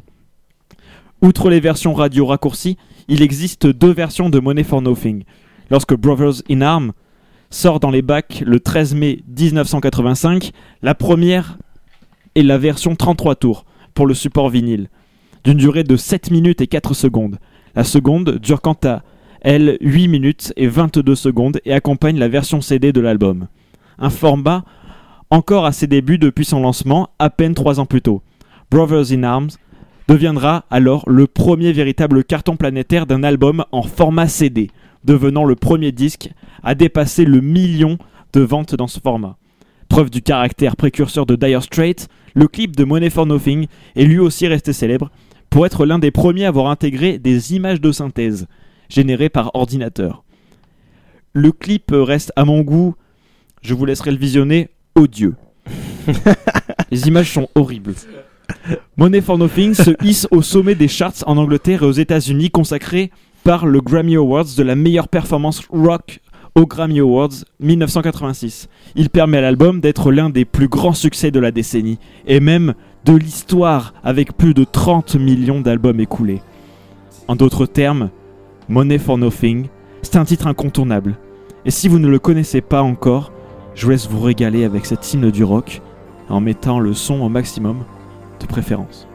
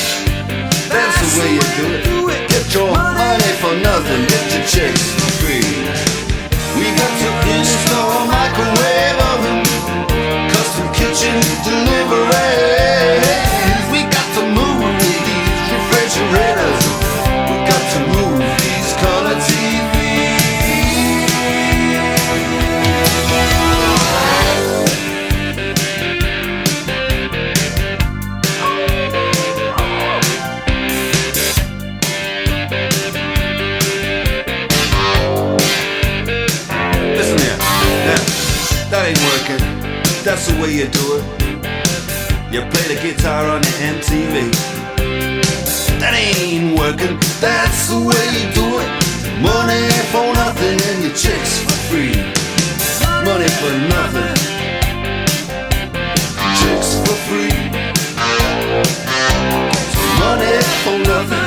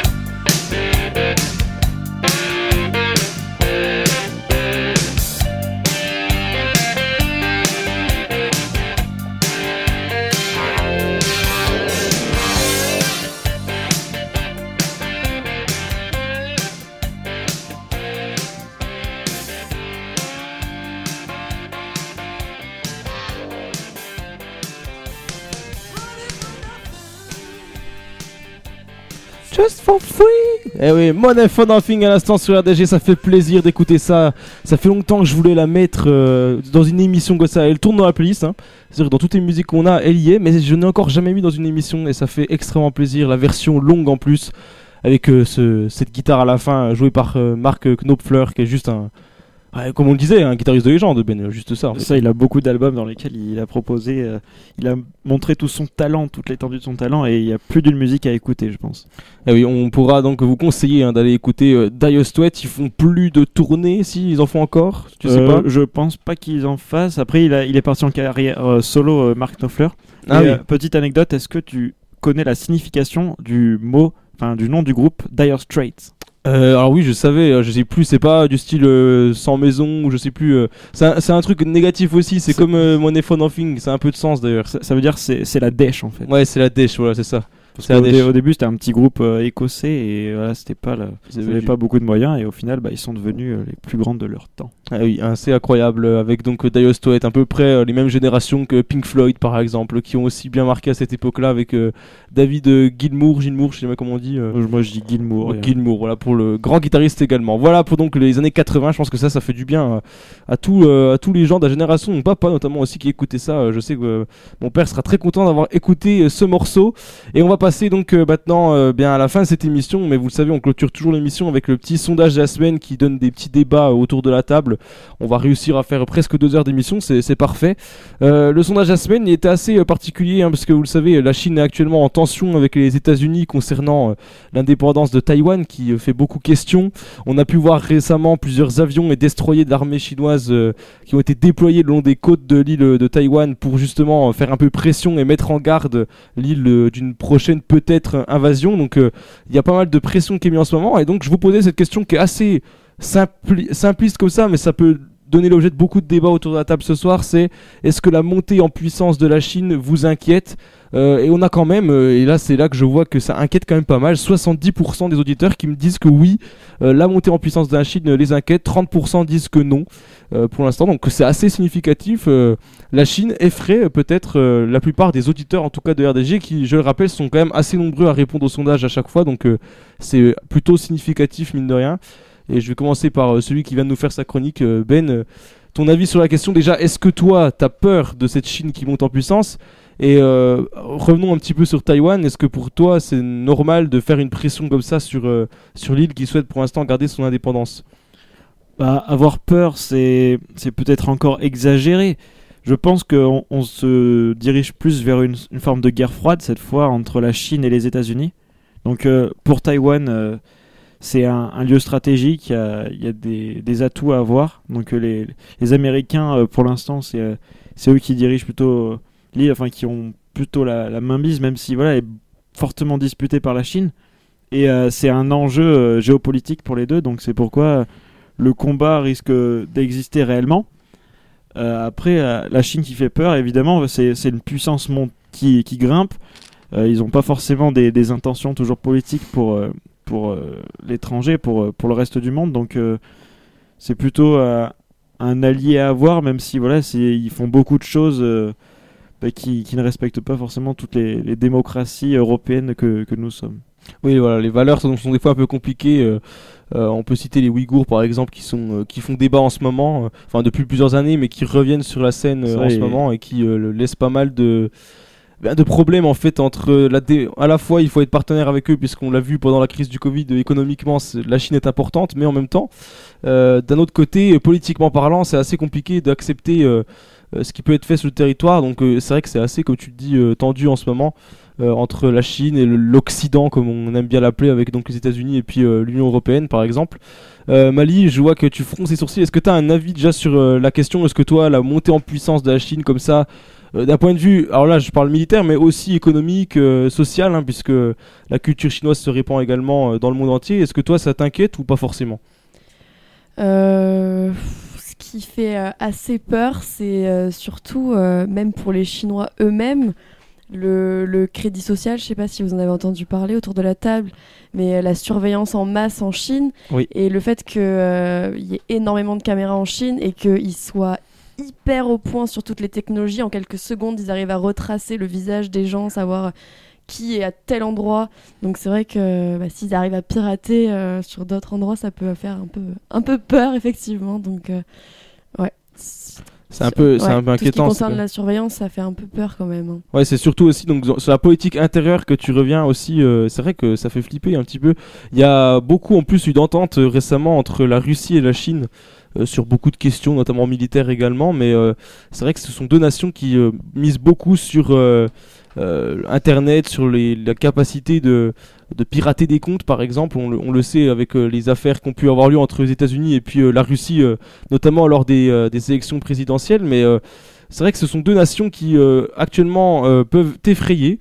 J'aurais pu mettre la Russie dans le sondage, j'ai mis la Chine parce que actuellement dans l'actualité c'est vraiment le euh, Taïwan qui fait assez parler.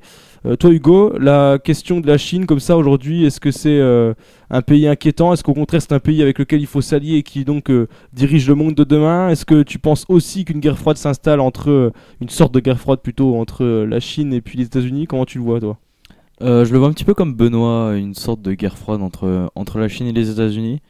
Euh, après, là où euh, la Chine me fait un petit peu plus peur, entre guillemets, parce que je trouve voilà, que peur aussi c'était un petit Oui, peu. le terme- le terme est fort, hein, je- est un petit peu fort. Mais euh, c'est vrai que c'est sur leur, euh, leur politique intérieure et euh, un peu comme disait Mali, la façon dont, dont, ils, se, enfin, dont ils traitent euh, leurs euh, leurs propres concitoyens ou même euh, bah, les gens de. Enfin, les Taïwanais. Euh, c'est vrai que euh, ils ont leur indépendance. Après, je suis pas assez calé sur le sujet pour, euh, pour en parler en long, large et, en travers. Mais euh, une petite appréhension. euh, mais après, c'est vrai que c'est déjà une puissance, une énorme puissance économique euh, qui fait que qui fait que s'accroître euh, au fil des années. Donc c'est déjà euh, un pays très très important euh, dans ce monde. Oui, tout à fait. Euh, Pour rappeler tout de même, euh, la Chine, c'est tout de même la deuxième puissance économique euh, mondiale derrière les États-Unis euh, d'Amérique, euh, on le sait. Ce qui donc la place quand même, voilà, comme un pays qui est amené à, vraiment aussi diriger un petit peu le monde de demain. Et je vais me tourner maintenant vers Ismaël et Yuen et je vais être honnête avec les auditeurs, c'est un peu grâce à eux que j'ai eu l'idée de ce sondage aujourd'hui, puisque vous avez les deux travaillé sur un exposé pour nos... c'est le micro qui bug un peu, c'est normal si vous entendez des petits bruits de fond, chers auditeurs, mais euh, vous avez les deux travaillé en fait sur un exposé euh, lors de nos cours sur cette thématique-là. Et donc Ismaël, je commence par toi. Euh, ton avis sur la question, est-ce que pour toi la Chine t'inquiète? Et surtout pourquoi? Bah en fait euh, moi elle m'inquiète particulièrement parce que il faut savoir qu'ils sont encerclés par euh, des alliés euh, des USA notamment bah, le Japon et, la Corée. Et il faut savoir que la Corée bah, ils sont dirigés par un par un dictateur qui s'appelle Kim Jong-un la Corée du Nord notamment.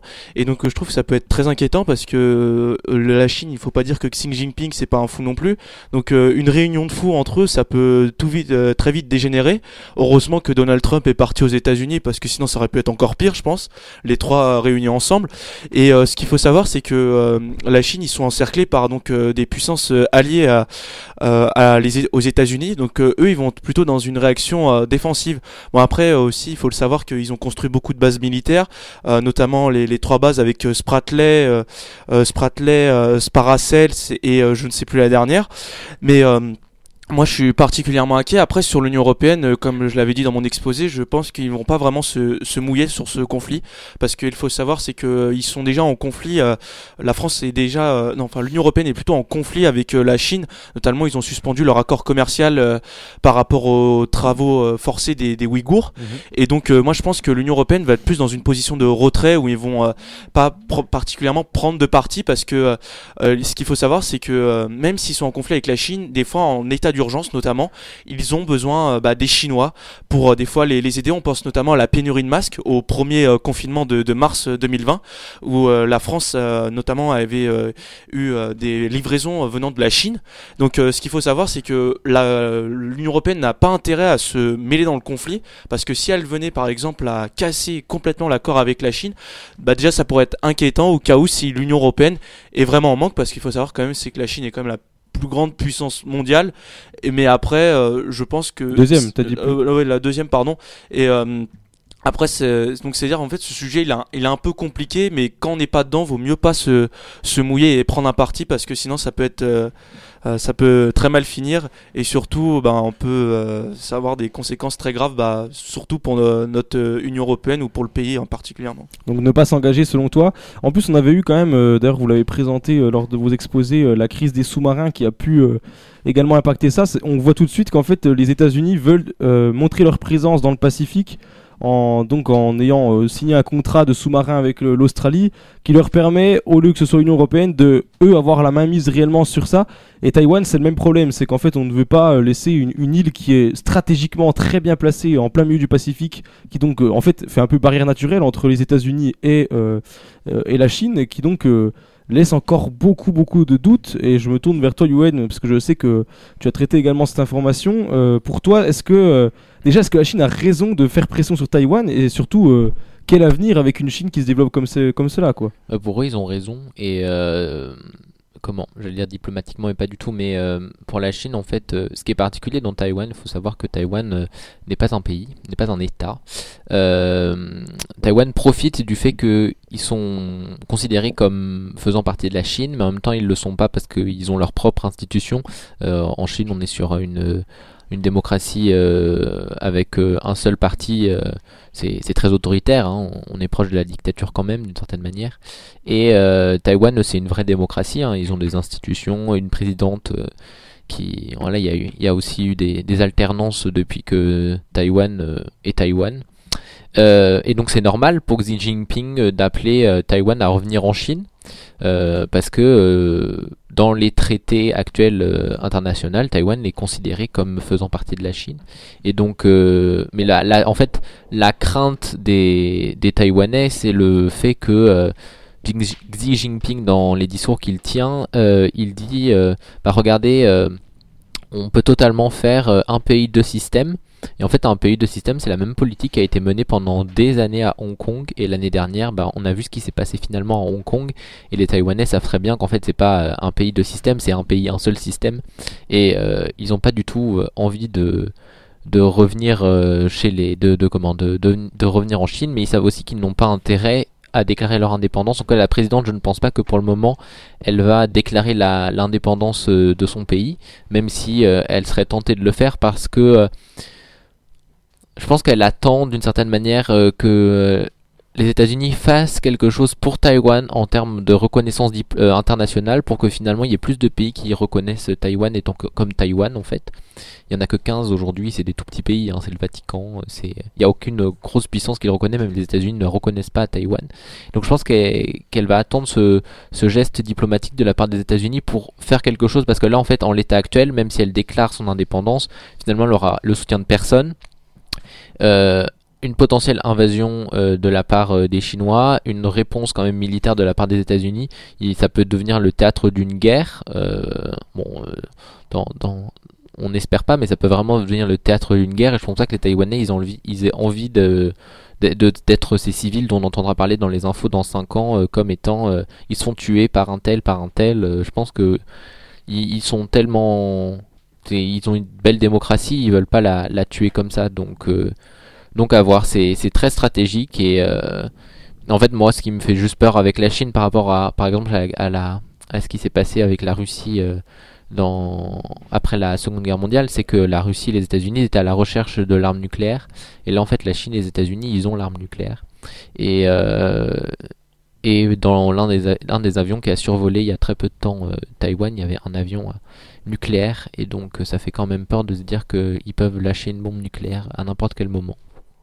Tu penses que la, la menace nucléaire elle est, elle est réelle ou est-ce que c'est juste pour faire peur? Enfin, t'es pas Bah, c'est toujours pour spécialiste, mais- c'est toujours nous que les de Hiroshima il y a, il y a l'arme et c'est pas euh, de la vie diplomate tout. On a l'impression c'est que on est toujours il faut avoir en tête. T'as le micro, tu vois sur. euh, et je trouve que c'est du, du con aux, aux mains de très dangereux, trop d'intérêt là avec euh, un reportage que j'ai vu. Et aussi, le, les États-Unis soit euh, détruit particulièrement à réagir, c'est-à-dire qu'ils vont peuvent en placer temps, c'est qu'il faut polariser du 160 euh, navires de guerre chinois qui circulent sur le détroit contre 300 euh, américains. Donc euh, moi je trouve que ça m'inquiète particulièrement qu'il y ait autant de navires de guerre qui sont en plus euh, bien équipés de missiles et tout ce qui s'ensuit sur un détroit aussi petit et euh, qui ait euh, autant de, de conflits autour d'une petite île, même s'il y a des enjeux, on va dire, économiques. Mais c'est vrai qu'il faudrait s'inquiéter, euh, surtout que si, euh, les, vu que les deux pays sont titulaires de l'arme nucléaire, ça peut être très très dangereux euh, et ça peut provoquer des conséquences très graves pour Taïwan et pour les, les pays alliés qui sont aux alentours. Yoann, tu voulais peut-être euh, réagir Non, également juste euh, que pour le moment, euh, je pense qu'il y aura rien avec Joe Biden en tout cas. Et peut-être si Kamala Harris est élue présidente, il y aura non plus pas grand-chose. Mais on va voir déjà qui sera élu après Xi Jinping, quel type de personnage va être élu, puisqu'il va, il termine son troisième mandat. Et je crois. Il veut- il veut pas se représenter, Bah, je pense qu'il n'a pas le droit. Ou de toute façon, euh, ça fait déjà tellement de temps qu'on entend parler de Xi Jinping. Il y a quand même une alternance euh, dans le par- une alternance euh, juste de personnes. hein. Mm. Ça va rien changer à la politique chinoise. Ça va même sûrement s'intensifier. Mais voir euh, qui qui prendra le pouvoir après. Bon, peut-être que je me trompe et je suis désolé si je me trompe en me disant que Xi Jinping ne se représentera pas, mais ce sera à vérifier. Mais euh, mais je pense que les États-Unis n'ont pas pas d'intérêt à faire ça non plus. Hein. Joe Biden, c'est pas Donald Trump. Alors il tient une politique qui est très proche quand même sur America First. hein. On, on, on re- ça sera un, un autre débat sur euh, les Mm. États-Unis après, après Donald Trump, mais euh, finalement euh, la politique euh, internationale que porte euh, Joe Biden, on l'a vu avec par exemple les, les sous-marins, c'est très très proche quand même de ce que Donald Trump fait, c'est logique, mais euh, mais donc je pense que les États-Unis, avec les démocrates au pouvoir, euh, vont rien faire. Euh, la, seule crainte qu'on pourrait avoir, c'est un, retour des républicains de Donald Trump au pouvoir, qui aura eu 4 ans pour réfléchir, 4 ans pour euh, réfléchir à, des plans encore plus comment encore plus spectaculaires que ce qu'il a déjà fait pendant 4 ans. Donc donc voilà. Mais en soi, je pense qu'il n'y a pas grand, il y a, y a pas une crainte à avoir sur une guerre pour le moment, en tout cas dans les 10 prochaines années à venir. Oui, c'est ce que c'est ce que j'allais te poser comme question à propos de la guerre justement parce que là tu dis que les États-Unis ne veulent pas intervenir.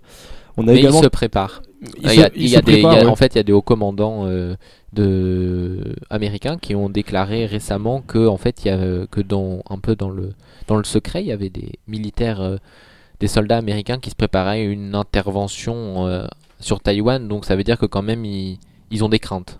Ils ont des craintes. Mais justement, à propos de la, Chine, dans, parlons de l'autre sens maintenant, ont-ils intérêt de vraiment euh, prendre le risque, j'ai envie de dire presque ça, le, terme de risque, d'envahir Taïwan en sachant que derrière la puissance majeure qui est, qui est vraiment beaucoup plus puissante que euh, les États-Unis d'Amérique peuvent intervenir?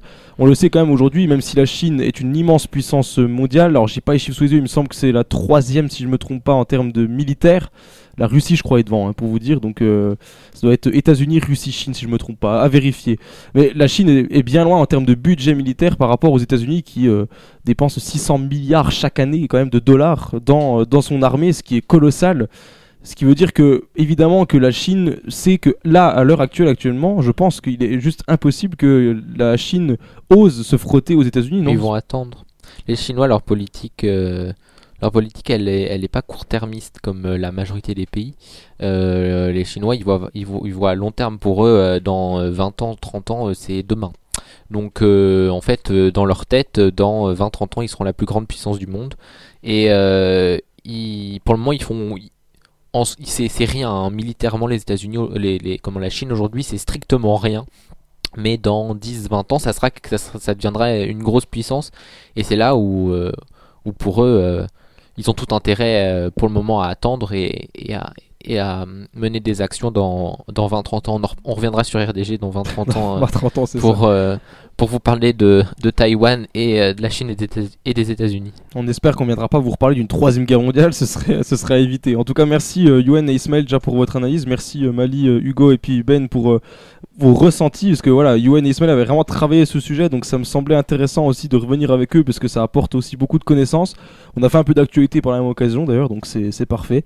Et puis là, il est, il est presque 19h, ça fait pile poil 2 heures d'émission. Je pense que là, on peut pas faire plus synchro. On a été euh, parfait aujourd'hui. Niveau timing, en tout cas, c'était juste nickel.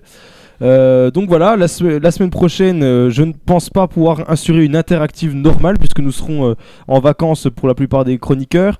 J'essaierai de faire une émission moi de mon côté, mais je vous retiendrai au courant, chers auditeurs. Donc là, pour 15 jours, donc les deux prochains jeudis, ne vous attendez pas à une interactive. On verra pour faire une autre émission. Mais on se retrouve, je n'ai pas la date, mais donc dans 3 jeudis, dans 3 semaines, hein, pour animer une toute nouvelle interactive. On sera donc en novembre et j'espère que vous serez présents au rendez-vous, chers auditeurs. Tu, le tu jeudi 11 novembre. Jeudi 11 novembre. Ah bah, jeudi 18h. et ben on peut faire une émission un peu euh, jeudi 11 novembre. Ah oui, attends, il faut que je vois parce que ça se trouve ce serait une émission spéciale euh, armistice quand même le 11 novembre. Donc il faudra qu'on voit, on, on vous On retiendra au courant. Il y a, peut-être du nouveau qui se prépare. En tout cas, on, on sera avec vous. Ne bougez surtout pas, restez connectés à l'antenne, restez connectés au réseau également avec euh, RDG Radio FR sur Insta, Twitter et puis euh, Facebook également. Vous pouvez aussi envoyer vos dédicaces quand même comme toujours sur le site, vos idées de chroniques peut-être, des idées d'émissions. On est toujours preneur. On, on prépare aussi des émissions spéciales notamment avec euh, avec Ben sur le thème de la musique, mais ça on, on vous retiendra également au courant, ça arrivera prochainement. Et puis on va se quitter euh, en musique. J'ai envie de, me- de remettre un titre de Amel Bent avec euh, Attic qui date maintenant un petit peu, mais qui est sympa également. 1, 2, 3. En fait, c'est ça horrible qui est horrible, c'est que je dis que ça date, mais en réalité ça a quoi? Même pas un an peut-être. Allez, on écoute ça. Allez, bonne soirée à tous.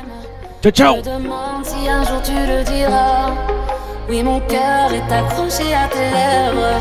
Dis-le-moi. Regarde-moi, t'aimes sans bouger les lèvres. Rassure-toi, ça ira, même si j'ai cœur de pirate. Ça change rien si je te dis que je t'aime. Donc je te le dirai pas, non. Un, deux, trois. Je le sens, je devine, je le vois, mais je l'entends pas. Tu me demandes de te suivre, mais je ne sais pas où tu vas. Combien de temps à subir, à me dire que t'es comme ça? Tes réponses ne me conviennent pas.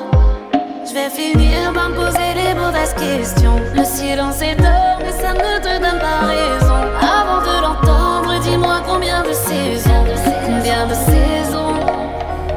Non, non, non, fatiguée d'être la seule à dire je t'aime. Je me demande si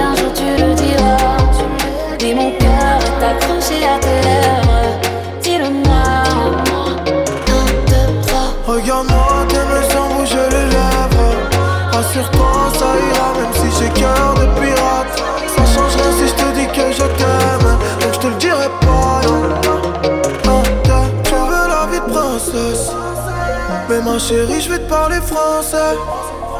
Tu me dis que je t'aime avec des pincettes. Pourtant, je suis toujours sincère. Toi et moi à la moitié. J'ai pas besoin de parler, je t'aime en silencieux. Je veux t'offrir un monde loin des problèmes financiers. Mais tu me demandes de l'amour, comme si je t'en donnais pas. T'aimes les paroles,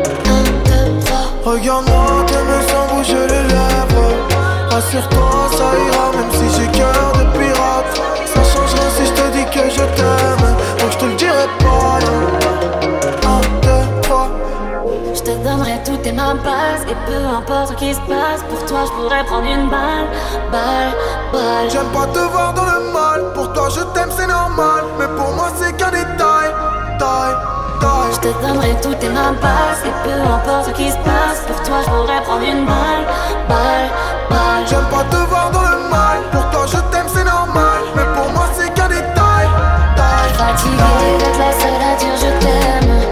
Me demande si un jour tu le diras.